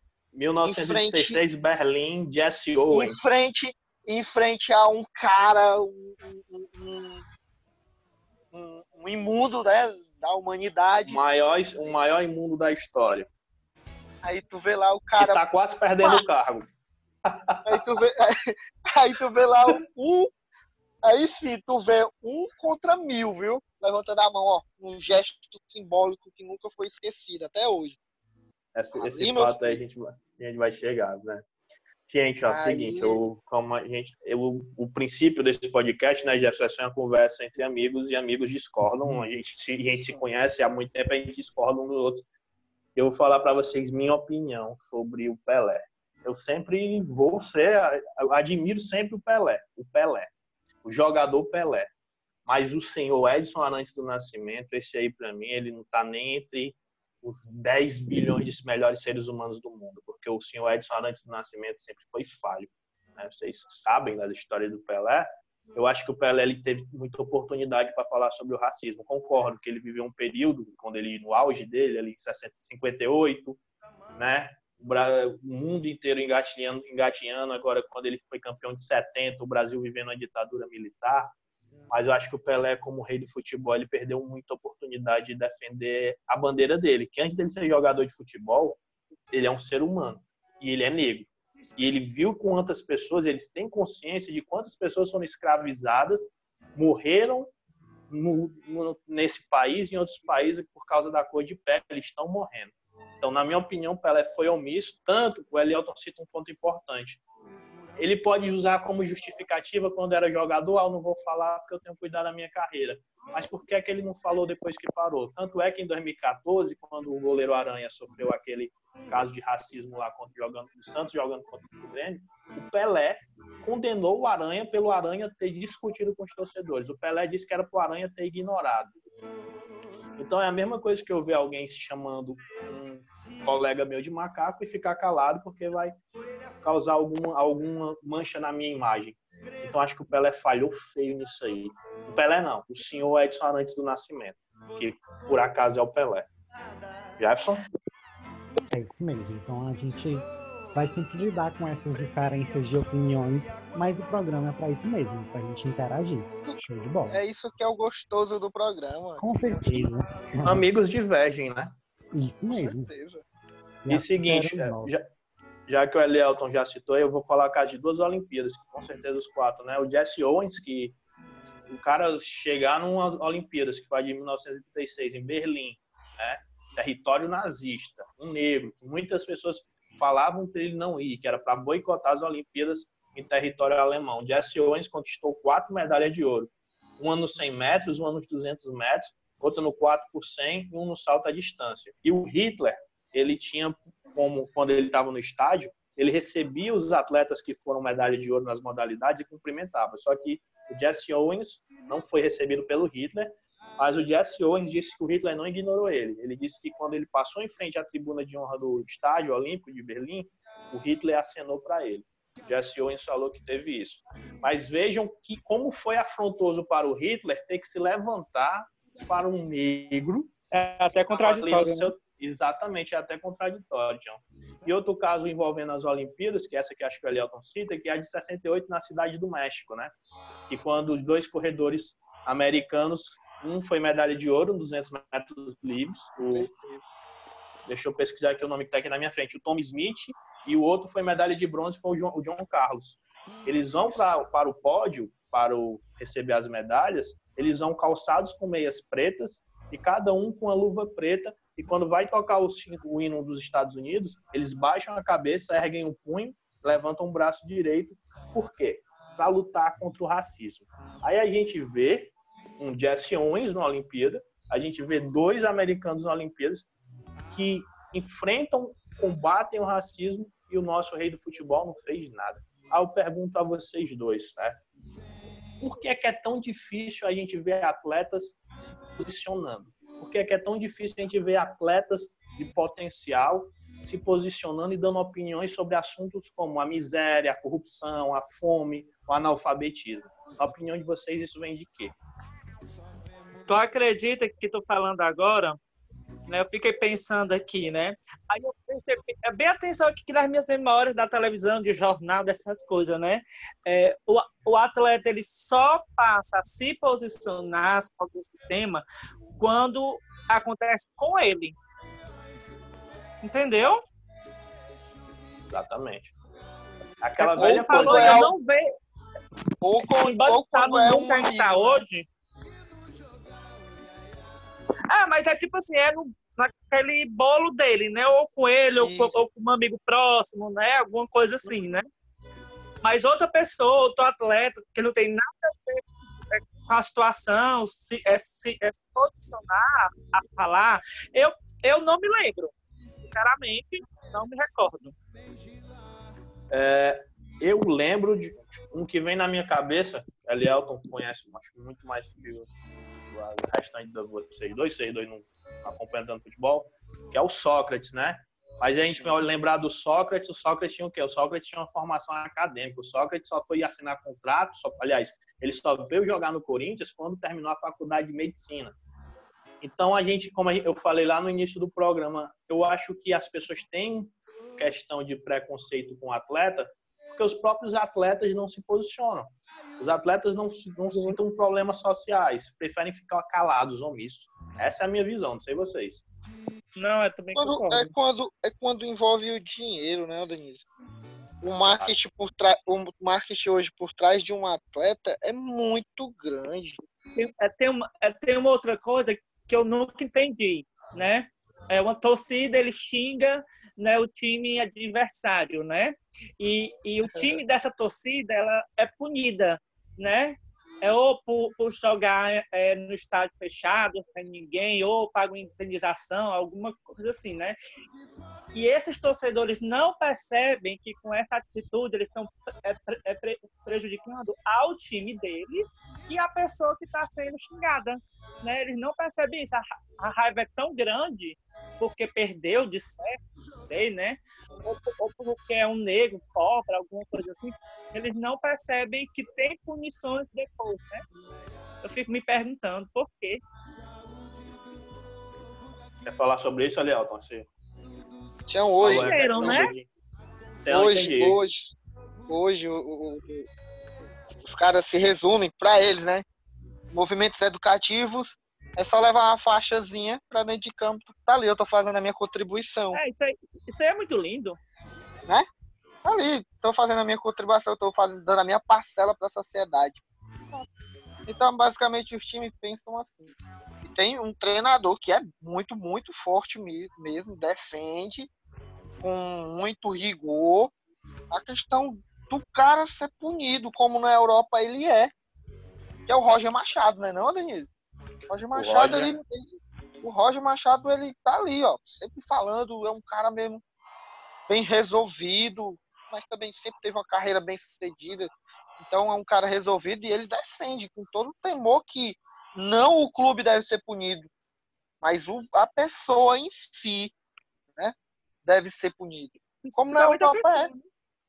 Olha, então, então Tião, é enquanto enquanto a pessoa não for punida, não for o que punida no seu bolso, até mesmo é, ser- não ter mais o seu benefício da liberdade, então isso vai continuar, brother. A gente não pode ser mesquinho e dizer, ah, só a punição do clube lá não. Tem que ser punido é o cara, o torcedor que tem que ser punido. E pegando esse gancho que vocês falaram da punição, só para título de curiosidade, quando esses dois atletas fizeram isso lá nas Olimpíadas do México, em 1968, eles dois voltaram para os Estados Unidos. Eles foram práticos, um vencedor da medalha de ouro, outro no terceiro lugar. Eles foram esquecidos pela Federação de Atletismo Americana. Segundo a Federação de Atletismo Americana, eles desonraram a bandeira dos Estados Unidos ao abaixar a cabeça e levantar o braço fazendo o gesto dos Panteras Negras, né? Os Panteras Negras, que foi um movimento político que aconteceu, um partido político criado é, punição, depois da né? morte do Martin Luther King, do Malcolm X, né? Aquela situação toda lá nos Estados Unidos que, como o Tião falou, né? A questão da divisão. De um lado vai os brancos, do lado vai os, os negros, né? Na frente do ônibus andam os brancos, atrás andam os negros. Então, os caras fizeram uma manifestação social e acabaram sofrendo punição que nunca mais participaram de nada, de Olimpíada, de nada. Então, veja, eu defendo a minha bandeira, eu defendo a causa que é mexe com o mundo inteiro e acabo sendo punido. O Roger, que o Elielton citou aí, o Roger Machado, o Roger ele não, é, ele não chega a ser convidado por alguns programas, em algumas determinadas emissoras de televisão, porque o Roger tem esse posicionamento forte. Tem clube de futebol no Brasil que o Roger Machado nunca vai treinar, porque o Roger tem essa questão de- da, racial, que é dele. E eu, eu não sei se o Gerson ia fazer alguma pergunta agora. Vai fazer agora, Gerson? Não, não. Mas já uma para emendar. Eu fiz uma Perguntar pesquisa pra... Ah, diz, né, hoje eu fiquei mexendo é, na internet, aí vendo sobre o tema, né? Né, ano passado, né, o Globo Esporte, o site do Globo Esporte, que até anotei aqui o nome bem direitinho, Globo Esporte, né, falar, eles, lá está escrito que quase metade dos atletas negros da série ABC sofreu algum tipo de racismo no futebol. Isso em 2019, ano passado.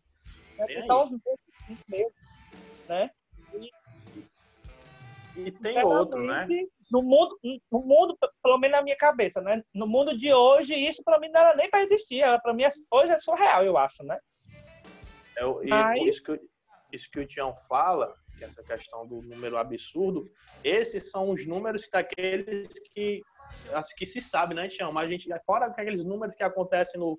Como tu, você é um praticante do handball, do vôlei, que acontece na quadra de vôlei, não se sabe, no handball, que acontece no vôlei de praia, que acontece ali no, no atletismo, a gente, que a gente não fica sabendo. Então, o racismo que acontece com esses jogadores é. da Série A, B, C, né?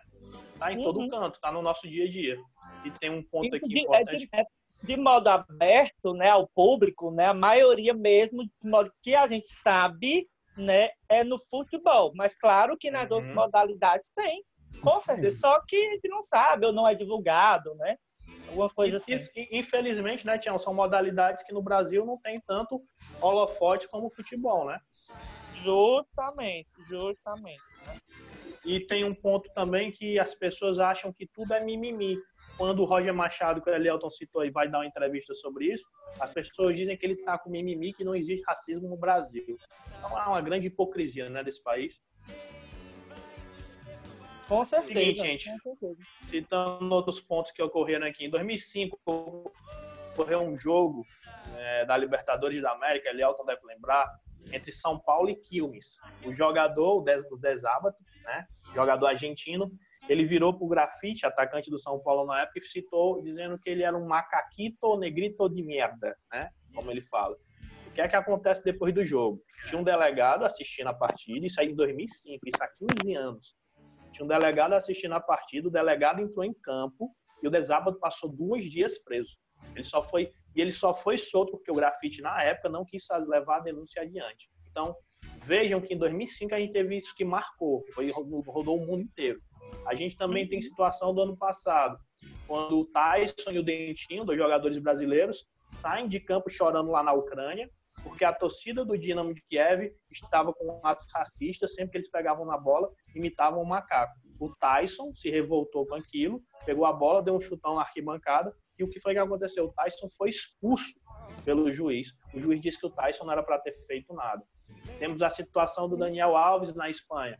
Quando ele vai bater um escanteio, o torcedor joga uma banana para ele, ele vai e come a banana.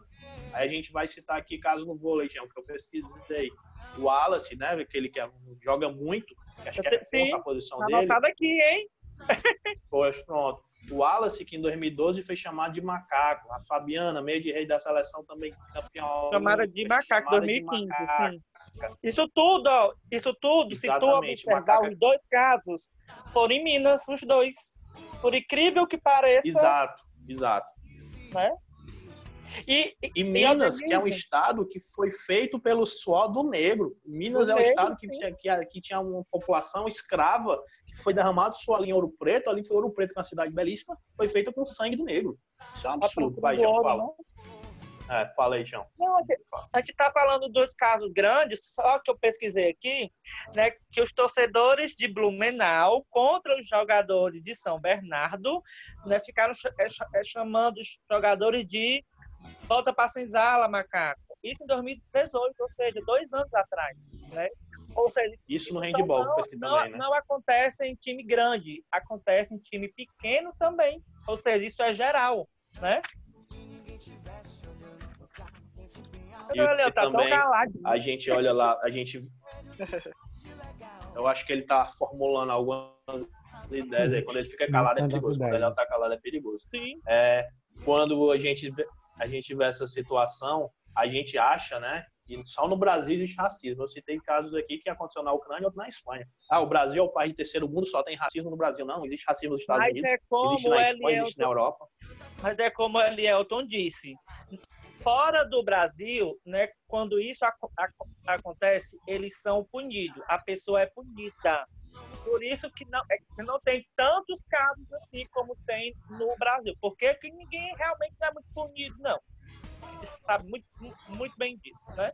Aqui o, é, aqui o cara pessoal, mata alguém dentro de um estádio com a cadeirada, o cara tá, tá, vai no outro jogo, tá ganhando de prêmio pro camarote, só falta isso. Não, isso, normal, normal, isso. Vai, Léo, fala. Falando, vocês estão falando muito do, da questão do profissional, porque a gente tem dados, né?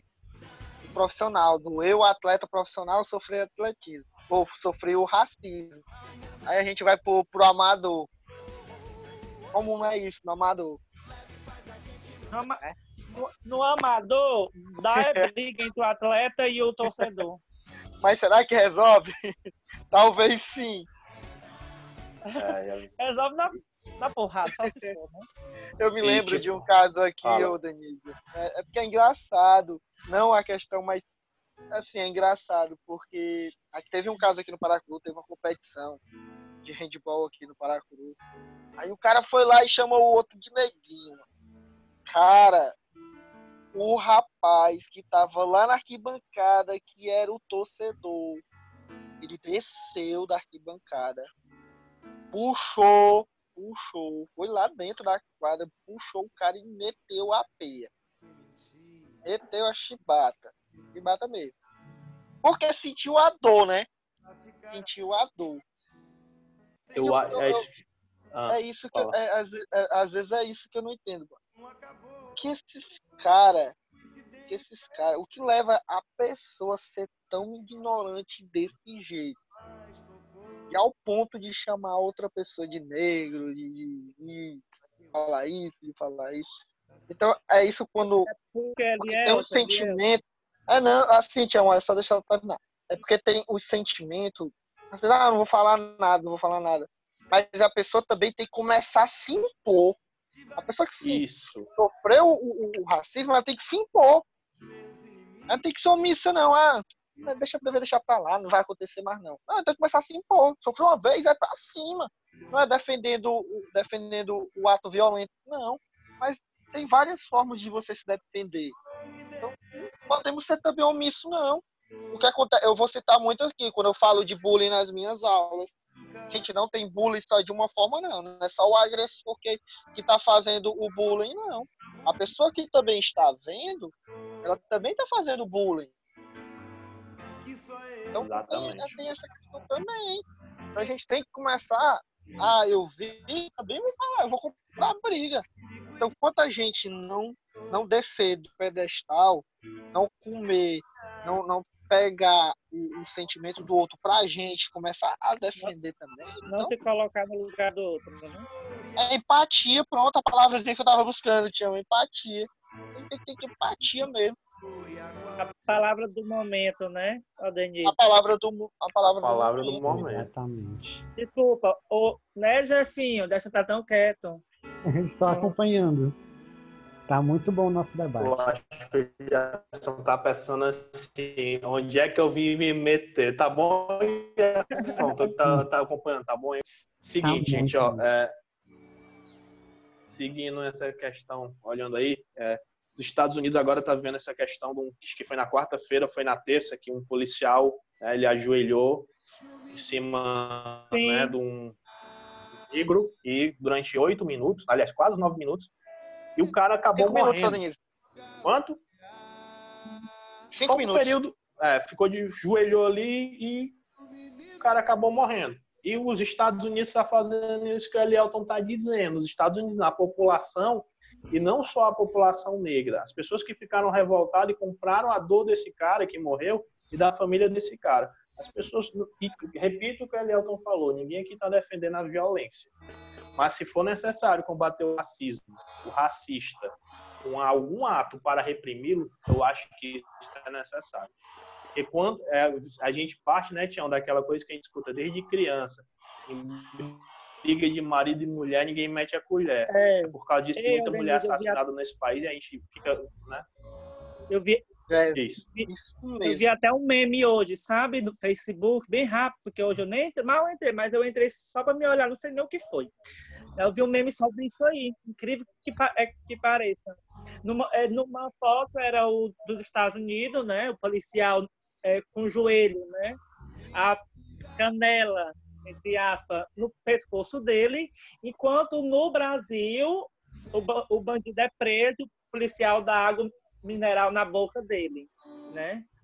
Ou seja, o povo é, é, é, aceita e não, e não aceita a atitude do policial dos Estados Unidos, né? Infelizmente, Tião, tem gente, assim, não é isso? infelizmente tem gente que bate palma, o cara era inocente, mas mesmo se ele, mesmo se ele fosse um bandido, se ele fosse, né, um assaltante. Eu acho que ninguém merece tirar a vida do outro do jeito que foi feito daquela, de maneira nenhuma. Que foi feito foi absurdo. E tem, só pegando aqui rapidinho, Eliel, tá aí tu vai. O LeBron James, que é o maior jogador americano da atualidade, basquete americano, que é o, o, o LeBron, ele citou que está envergonhado de ser americano. Ele, ele disse que está envergonhado com a polícia americana. E você, o, o, americano, o cara que nasce nos Estados Unidos, ele tem por si só um orgulho enorme de nascer nos Estados Unidos. Só que o LeBron James, ele não se omitiu. O LeBron, ele botou uma foto no, acho que não foi no Twitter ou no Instagram dele, em que ele compara o que em 2015, se vocês, é, 2015 teve um jogador de futebol americano americano que ele ajoelhou na hora do hino dos Estados Unidos, que toda partida, antes, antes da partida do futebol americano, toca o hino, né? Ele ajoelhou em protesto contra a morte de um rapaz negro. E o LeBron botou as duas fotos. O que é que aconteceu com esse jogador que ajoelhou? Ele foi banido do futebol americano. E o cara nunca mais assinou contrato profissional com ninguém, porque falaram que ele desonrou a bandeira dos Estados Unidos. Então veja que a gente vive um momento que, como a Elielton cita, que a gente vê acontecendo do nosso lado e a gente fica calado.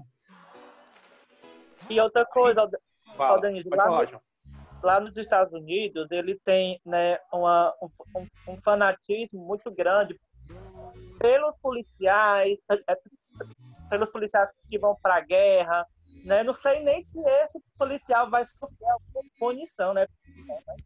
Ele foi demitido e as pessoas, e parece, se eu não me engano, eu vi ontem que ele já está preso e ah. estão defendendo que o julgamento dele ele tenha como, né, uma, tem uma pena severa. Porque o cara tirou a vida de um inocente, mesmo se não fosse Só um vai acontecer isso mesmo porque isso foi divulgado. Porque se não fosse. Isso, João, isso, isso. Se, se não tivesse Mas... alguém filmando, o que, é que, o que é que aconteceria? Eu ia dizer que o cara reagiu e a polícia teve que né, ah. faz, tomar as providências.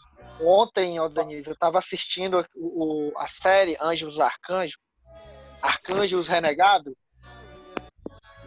e, hum. o, e, e, o, e o ator principal, ele fala até uma, uma palavrazinha. A polícia é reflexo da sociedade.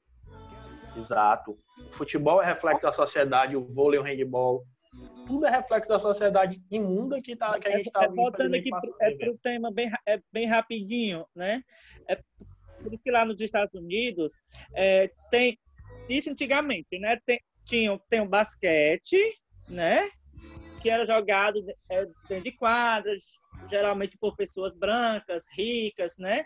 E aí foi criado o street ball, é feito na periferia, é o mesmo basquete, só que nas periferias jogados só por negros, né? Ou seja, naquela época já tinha essa divisão, uhum. esse preconceito que eles não podiam se misturar, né? Entre, entre os atletas, né? nem entre as torcidas, né? E esse cara que o jogador no, do futebol americano, que ele foi banido por ter ajoelhado em protesto, ele cita, eu vou ler para vocês o que ele diz. Perguntaram, né, para ele se ele não se arrependia. E ele diz o seguinte: eu não vou me levantar para mostrar orgulho à bandeira de um país que oprime pessoas negras e pessoas de cor.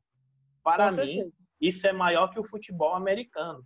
E seria egoísta da minha parte enxergar de outra forma.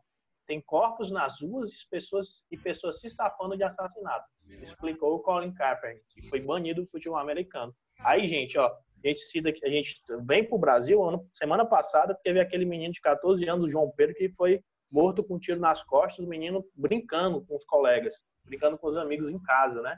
O que é que acontece? Eu não vi, não sei vocês, o Jeffão que vive nas redes sociais, Chão também, a Lielton que também é informado, eu não sei se vocês viram algum atleta desse país publicar algum post, alguma coisa, um hippie João Pedro, nada. Eu não, eu, Aldenise, não, não vi. Não, não, eu vi, mas eu agora eu não lembro quem foi, mas eu vi, eu vi. Pronto. Aí, aí ó, a gente vai lá, o esporte tem um poder tão grande, né? De atingir, de mudar as vidas. Porque a gente tem exemplos de pessoas que mudaram sua vida através do esporte. É. Tem muitos exemplos. Mas por que a gente não pega o esporte para mudar esse sentimento egoísta na população? É isso que às vezes eu não entendo. Por isso que eu vim, fui pro esporte para fazer a diferença. Quando eu pegar um caso desse, Pegar os meus alunos fazendo isso, acho que eles vão pagar 50 polichinelo. E essa questão, gente, é, Ela. Mas pode ter um- é, tem um, Ah, fala, Tião. fala, Danilo, fala. Não, pode falar, fale, fale. Tem, é, tem Você é uma o convidado. coisa, Eliane, que eu não concordo muito. Hum, que é tipo assim, é, é, é, como é que eu posso dizer? O esporte veio para é, mudar a vida de determinada pessoa, né? Para não para ele não ir para para marginalidade, né? Para não virar bandido. Eu acho que isso não existe. Né? O que ele quiser ser fora dessa parte de ser, de ser bandido, malandro, essa- coisa toda, vai ser. Não quer dizer que só o esporte mesmo vai salvar aquela pessoa de ser um futuro bandido, não, que isso não existe. Né? Acho que o, o caminho mesmo, quem faz é ele, né? Pessoa. Menos Eu penso assim, se, vocês, se é que vocês entendem, né? Entendi o raciocínio. Aí eu vou fazer a pergunta para vocês dois, se as- trazendo para o esporte de novo, né? Eu, se eu, eu, Denísio, não me lembro, não me lembro de nenhum treinador ou treinadora que tem negro nesse país que teve a oportunidade de comandar uma seleção brasileira em qualquer modalidade. No, no vôlei, quem são nossas referências, Tião? Bernardinho e José Roberto Guimarães. Pronto, eu só tenho Bom, eles Eliel. dois. Eu não conheço outra. Exatamente. A gente, é, a gente tem no futebol, Elielton, tem vários treinadores, uma carta grande. Quem que a gente vê como negro? O Roger Machado. O Andrade, que foi campeão em 2009 pelo Flamengo, treinando o Flamengo. sumiu, sumiu, né? Sumiu, não, encontrou mais emprego tanto nenhum. Aí eu pergunto a vocês dois, por que, que é tão difícil um treinador, aliás, um ex-atleta, ou então se, se tornar um treinador, e por que, que é tão difícil um negro treinando uma equipe, não importa a modalidade? por, creio eu, que eles ainda visam muito marketing. Quando é um, um branquinho de terno, o É, cara é fluente, pô. Agora, quando é um negrinho de terno, aí já. Opa! É a, isso gente, aí, a é gente uma. tem, esse, é, a gente tem esse, exceções de atletas né, negros serem o destaque do time, que tem a- as exceções. Mas, no geral, né, não é isso que a gente vê. Por causa Agora- do agora- marketing. Agora é assim, Denise, pronto, vamos lá de novo. O branquinho de terno. Eita, massa. Aí quando eu vejo o branquinho de, de. Eu vejo o negrinho lá de terno, o cara sofreu tanto pra estar ali. Tá vendo o sentimento? É de Intimiza pena. logo, né? Não, o sentimento, o sentimento lá de pena, ah, ele conquistou, mas ele sofreu demais. E não vê o mérito que o cara é. fez. Então, É. pô, sei lá, o marketing é, é foda. Eu corto essa parte de do foda, hein? Eu acho que essa parte aí, gente, realmente é o que está internalizado na nossa so- sociedade, que foi citado pelo Elielton, né? É aquela coisa, não- sem hipocrisia nenhuma, a gente olhar, a gente fizer uma pesquisa, gente, algo que eu sinto muito nas minhas aulas e nas minhas conversas é o quê? Vem um homem negro numa calçada, vem um branco na outra calçada, são 10 horas da noite, 99% das pessoas vão atravessar a calçada, vai para a calçada onde vê um homem branco. Eu fico no meio, viu? a gente fica, né, a gente, né, Tião, isso é, um, é uma coisa que, como a Elielton quem- falou, É que A vê cara questão- não, não vê coração, né? Então Exato. a questão da a questão de olhar sempre para a questão da estética. Né? A gente, Aham. o, Tião, o Tião que gosta muito, já puxando para outro assunto muito polêmico, o Tião gosta muito de novela, né? Tião, Thaís Araújo foi a primeira atriz negra a ser protagonista do, na novela brasileira em 2004. Isso tá- foi há pouco tempo. Aquela novela da cor do pecado. Hã? Eu posso refor- reformular? Pode, na hora. É, tem uma atriz, ela morreu ano passado. Agora, agora, me fugiu o nome- dela. é Não sei o que Borges. Me, me, Neuza me- Borges. Não, não. É outra. É outra. A vida toda dela, ela fez papel de escrava, só que nessas novelas bem do início, 60, ou até antes disso, ela fez uma protagonista. Hum, Só que Então, ninguém. poucas pessoas- poucas pessoas lembram, aí rotularam Thais Araújo como a primeira. Isso porque que, é que rotula- rotularam ela, né? Da atualidade. Ela foi a, a primeira negra a, a fazer uma protagonista, né? Então, Aí gente, aqui é... tem que pesquisar o nome dela, dessa outra atriz, Não, vai sair não. do... Se eu não me engano, ó, eu pesquisei aqui, Tião, acho que é a Neuza Bodna, não? Acho que morreu ano passado. Pois é. Pois então, gente, ó, sobre o assunto racismo no, no esporte, né? O que é que vocês têm aí para concluir? Que o programa ainda não acabou, é para concluir. Jefão, mais alguma pergunta para os meninos aí, para os nossos amigos? Não, de minha parte tá tranquilo. O Bate-papo tá massa. Eliel Tião, mas- sobre o racismo no esporte, o que é que vocês têm de considerações finais sobre isso? Ô, Elielza, tu começa ou eu começo? assim, assim, eu acho que, que, que é um caminho ainda muito longo, viu? Pra, é para ser percorrido, para tirar essa coisa da cabeça desses torcedores, desses atletas, seja de nível nacional ou nível municipal, né? Porque, querendo ou não, isso está no meio de todas as áreas, né? E de lá para cá nós estamos caminhando, né? É, é para ver se muda esse cenário. Então, Elielton? É um caminho difícil, como o Sebastião falou, mas também não é impossível. né? Devemos primeiro melhorar o eu. Sempre eu vou falar isso, é eu. Eu mudar minha visão quando eu vejo, né, Denise? Um branquinho lá do lado, de um lado da rua e eu ver o negro ali. Então é eu começar a me mudar. Eu tenho que trabalhar isso primeiro em mim para depois ir para o para ir para o próximo. Então, enquanto a gente não tirar o sentimento incluído do racismo dentro de mim, meu filho vai continuar. Podemos ser hipócritas, não. E eu, para concluir, gente, eu penso o seguinte, né? Como essa conversa que, por mim, a gente ficava até segunda-feira, que é quando a gente tem nosso compromisso profissional voltando. A gente conversando sobre isso, que é um assunto que rende muito, né? É, gente, eu estava aqui vendo, é, calculei aqui rapidinho, né? Botei calcular datas. Do dia que a princesa Isabel, né, politicamente assinou a Lei Áurea, que foi no dia 13 de maio de 1888, até hoje, o dia que a gente está gravando o programa, são 48.593 dias que a abolição da escravatura foi assinada no Brasil, sem esquecer que no estado do Ceará foi assinada dois anos antes. Eu acho que, como o Elielton fa- falou, é um pouco, né, que a gente tem que mudar primeiro a gente. É um processo de construção diário. Citando uma situação que eu estava falando, que eu acho que falei para vocês, que foi quando até uns, até uns anos atrás, né, era comum eu ir para o estádio e já trazendo com assunto, viu, Gerson? Pode ser pauta do nosso, de mais um programa nosso sobre homofobia. Eu ia para o estádio, eu achava normal gritar uns insultos, né? Contra a torcida do Fortaleza, contra a torcida do time rival, porque eu me achava que aquilo era normal. Mas está com tempo já que eu não faço mais isso. Então, quando eu vejo uma situação de racismo, de homofobia, de é racismo principalmente que a gente está falando, a gente tem que se meter. E a gente tem que saber que o esporte, antes de tudo, é um local de respeito e que o respeito deve existir no esporte e na nossa vida pessoal.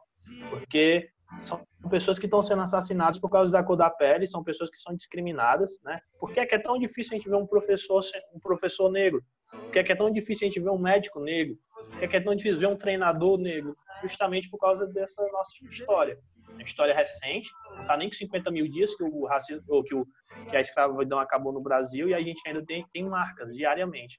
Então, acho que para quem está ouvindo, né, fica a questão da consciência, ter consciência disso. Tudo é a questão de você se colocar em situações que você não, tem que julgar ninguém por causa de cor de pele, por causa de nada. E quando você faz isso, é um criminoso. A gente tem situações que estão pessoas presas por causa de racismo. E graças a Deus, graças a esses telefones com câmera, esses smartphones, esses iPhones aí, a gente está flagrando situações de que até então a gente fechava os olhos para isso mesmo sabendo que existia. Então convido aos meus brothers que estão participando, o Japão, os quem está ouvindo a gente, a gente fazer um exercício de consciência de reflexão. Eu não sou melhor que eu, eu no meu local de fala é muito fácil além de falar que não existe racismo no Brasil. É muito fácil além de falar que não existe homofobia no Brasil. Eu sou branco, eu sou heterossexual, eu sou classe média. Eu nunca fui vítima de nenhum preconceito, mas eu tenho que sentir a dor do negro. Eu tenho que sentir a dor, a dor da pessoa que é uma afetiva. Eu tenho que sentir a dor daquele cara que mora na, na periferia e ele é olhado lá dentro de um restaurante, dentro de um shopping, com um olhar de menosprezo porque ele não tem uma aparência que se julga a aparência que alguém tem que ter dentro de um restaurante. Então acho que está no momento da gente refletir e cada vez mais pais, mães, professores, não importa qual é a disciplina, conversar sobre isso com as pessoas. A gente tem que conversar. Acabou essa história de tabu, não existe mais tabu. Tudo tem que ser conversado, o diálogo, né? Essa é a minha, minha eu concluo minha parte sobre isso aí assim, Jafão. É isso mesmo. Só para finalizar aqui, ó, Denise, o que tu falou aí, é, a gente tem que botar na cabeça que nós somos mistura de branco, negro e índio e acabou, Exato. né? Vai, Esse Jeff. país, e esse país tem essa diversidade graças a essa mistura. Graças a Deus a gente é um país de mistura, não tem nada de raça ariana superior aqui não. Deus me livre. Jafão, contigo. É isso mesmo. Apesar de tudo, né? é, acredito que vocês compartilham do mesmo pensamento que eu, que tudo começa pelo respeito. Então, a partir do momento em que esse respeito começa a ser trabalhado, tudo começa a se transformar e se transformar para melhor. Exatamente. Agora, agora a gente vai para a questão dos livros, é, Jafão? É isso mesmo, porque o nosso tema não para só nas questões sociais. Ele vai para além da atividade física e para além da formação profissional. A gente trouxe super dicas para vocês. Dicas de livros com Sebastian Kozlowski e Elielton Salles. Eu pensava Começa que. contigo. eu pensava- Começa contigo, Tião. Qual livro que tu indica? É o que a gente indicou no começo. É, o livro que você indicou, o livro que você falou aí que você é o livro da sua vida. Ah, tá certo. Não, então é com ele, é com ele em mãos, né? Retalhos do coração, né? É, que é, é da minha avó, tá? Só dando a deixa, tá? Oi! E Bem cuidado, viu, gente? Bem Hã? cuidado. É bem cuidado os livros do Tião. Ah, e ele É, fala. Ele é ciumento com ele esse livro. Ele não. amor Ah, meu Deus do céu. Como é? Eu tô dizendo que tu é ciumento com esse livro. Mexa no cabelo dele, mas não mexa nesse livro dele. Pelo amor de E Deus, o- dá uma e o briga livro que ele- grande. O livro que ele doou pra biblioteca. Ele achou? Tu achou, Tião, esse livro? Não, ne- eu nem tive tempo de procurar depois, viu? Mas eu vou atrás. Fala aí sobre o livro, Tião. Muito show. Não, ele fala sobre esse, esse amor encantador pelas coisas, pelas pessoas, seja por, é, por um familiar ou por um. Ele fala de amor, ele fala de coração. E muito, muito bem escrito, não porque a minha avó, mas a minha avó ela escrevia muito bem, né? Acho que vale a pena, né? Ele vem falando de amor, carinho, solidão, paixão, saudade, e são vários os sentimentos que tá dentro desse livro aqui, viu? Eita, Rapaz, coisa deixa eu boa. ver se eu entendi. Esse livro foi escrito pela tua avó. Pela minha avó. Rapaz, mas esse Tião tem uma família velha. O homem só tem personalidade na família, mas Ei, Não, e deixa eu dizer tá que tem outro. A gargalhada mais pronto de aqui Paracuru. guardado. Ele não deu a risada ainda aqui, viu, no programa. deu, deu. Teve uma vez que Deu? Não me lembro. Eu tô me contendo esses dias. Não. Vai lá, Elielton, indica teu livro. Cara, o, o livro que eu indico é o Arte, A Arte da Guerra. Um livro de estratégia, de emoção, de lutas, né? Então é esse o livro que eu indico. os dois livros Eu indico. Eu indico o. Como é que tá aqui? Fugiu o nome? Manual Antirracista, que eu li semana retrasada, da Djamila Ribeiro, tá? Que fala justamente sobre isso. E ela pega a ideia da Angela Davis, que diz que não basta você não ser racista, você tem que ser um antirracista. Você tem que combater o racismo. Então, indico aí, é um livro muito bom, preço super acessível, indico para todo mundo aí. Manual Antirracista. E teu livro, Jefão, qual que tu indica?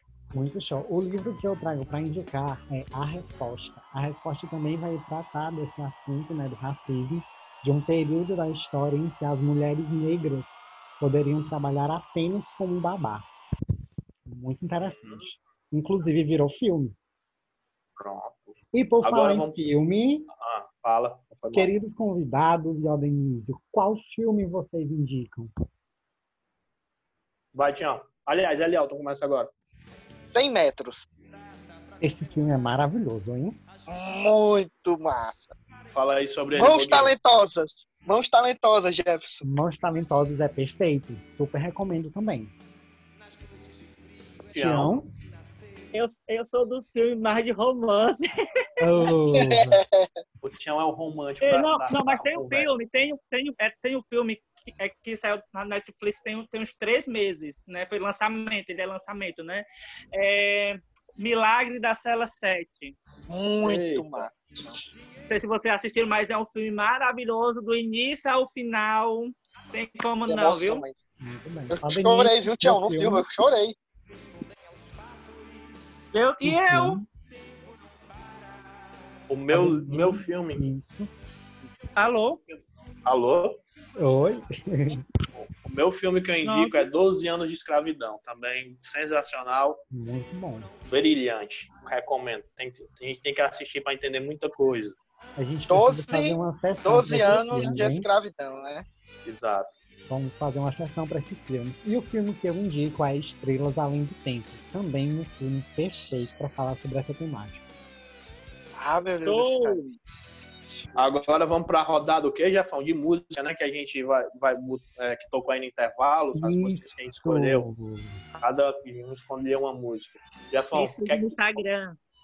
qual foi a música que tu escolheu, Jefão? A minha música, eu vou utilizar a mesma do, um- de um dos nossos convidados, porque eu amei enquanto eu estava me preparando para esse programa, que é O Tempo Não Para. Uh, aumenta o som dela um pouquinho. Cazuza, né, bebê? Com certeza. Eu não tenho data pra comemorar. Às vezes os meus dias são de par em par. Procurando agulha noites de frio é melhor nem nascer. Nas de calor se escolhe a matar ou morrer. E assim nos tornamos brasileiros. Se chamam de ladrão, de bicha, maconheiro. Transformam um país inteiro num puteiro. Pois assim se ganha mais dinheiro.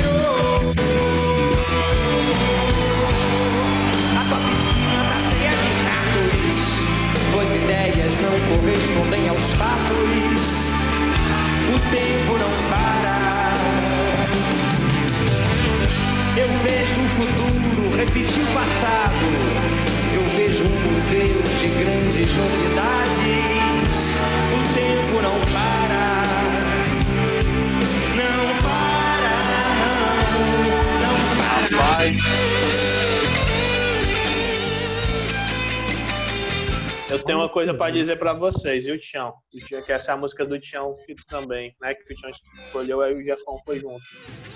Rapaz, acho que Cazuza, Renato Russo, Raul Seixas, os cabas, se a gente pedisse pra eles o número da Mega Sena, eles davam. Que música mais atual que essa, eu não, tô- nem não acho, não. Mas não, Tião? É, vi. E não tem E quem, quem não curta. E por que que tu escolheu ela?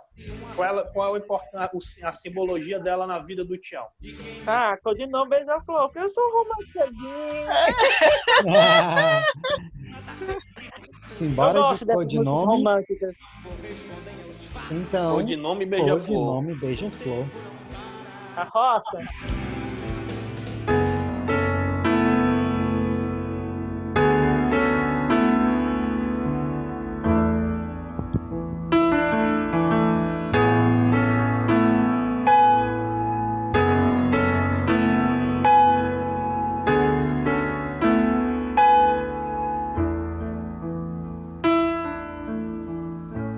Que mentir, fingir que perdoou? Tentar ficar amigos sem rancor. A emoção acabou. Que coincidência é o amor. A nossa música nunca mais tocou.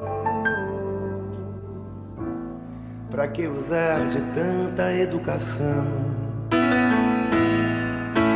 Pra destilar terceiras intenções, desperdiçando meu mel, devagarzinho, flor em flor. entre os meus inimigos, beija-flor. Eu protegi o teu nome por amor. Encode o nome beija-flor.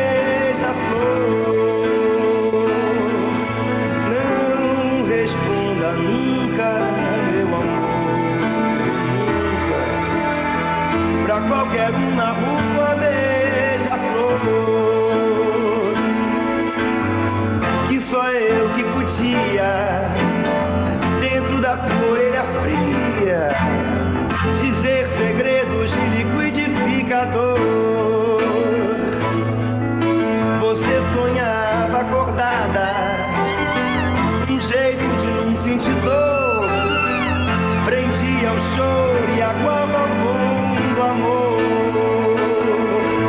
Prendia o choro e aguava o mundo amor.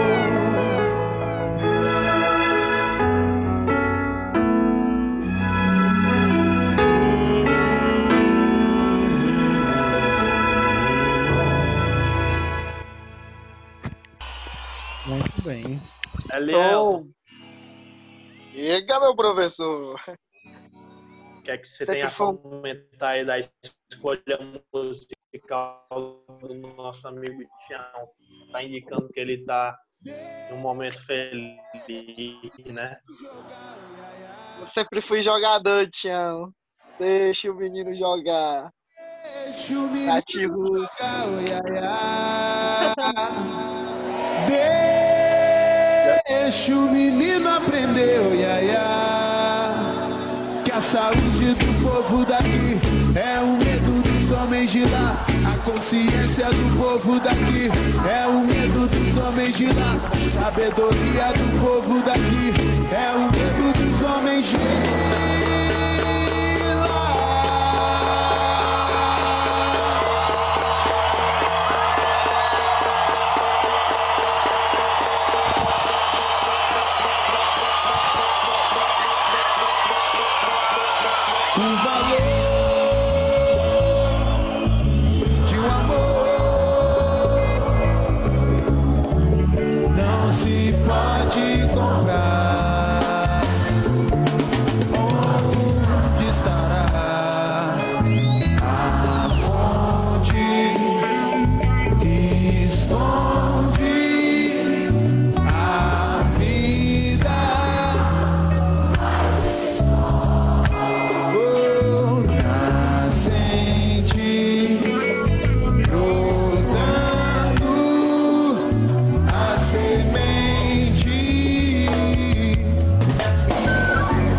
Os anos passam sem parar e não vemos uma solução.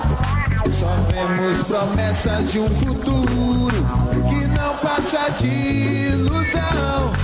E a esperança do povo vem da humildade de seus corações. Jogam suas vidas, seu destino nas garras de famintos leões.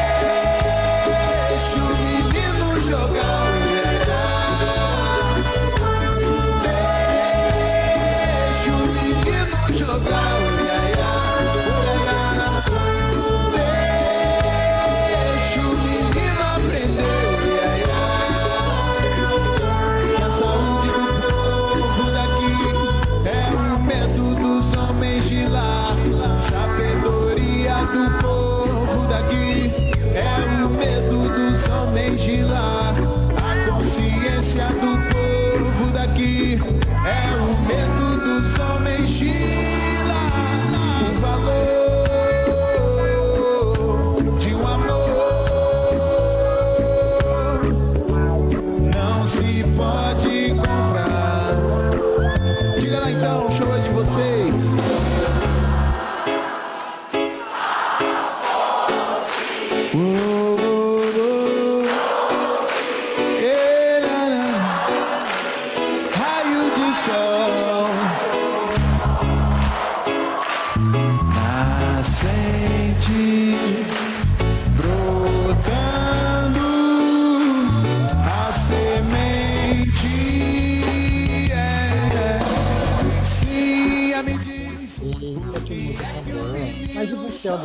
Qual a sua escolha?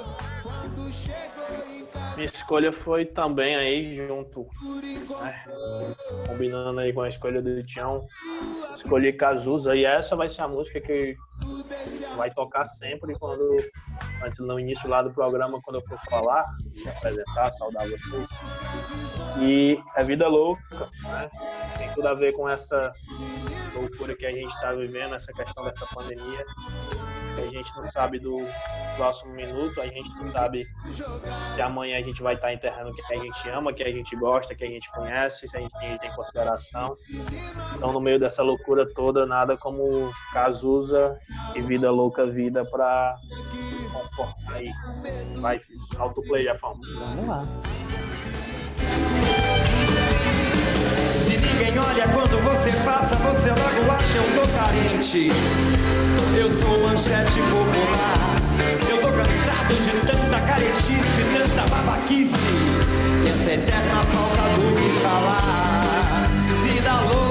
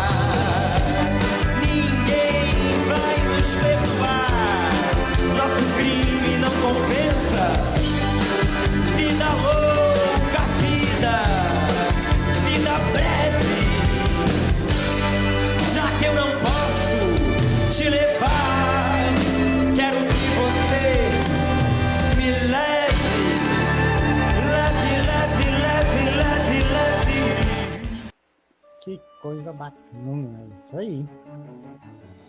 E, né, só para concluir, Jefão, vamos falar sobre, né, fazer aqui com nossos brothers para eles se despedirem, falar aí sobre deixar o questão do contato deles aí pro treino funcional, quando é que volta aí o Entre Amigos.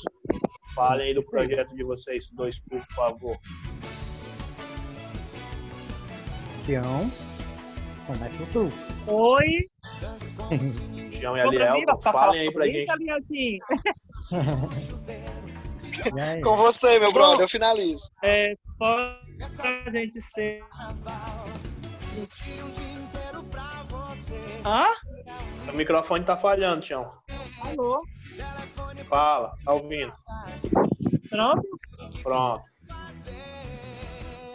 É, fora a gente ser é professor de escola, a gente temos um funcional, eu e Elielton, né, gente?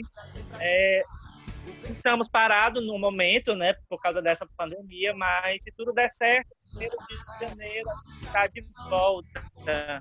Primeiro de janeiro? Tem o nosso Instagram lá, né, que é arroba... Oh, primeiro de julho, desculpem. Ah, eu já achei que Primeiro tinha o de Ricardo eu julho, trabalhar tá? agora só em janeiro, rapaz.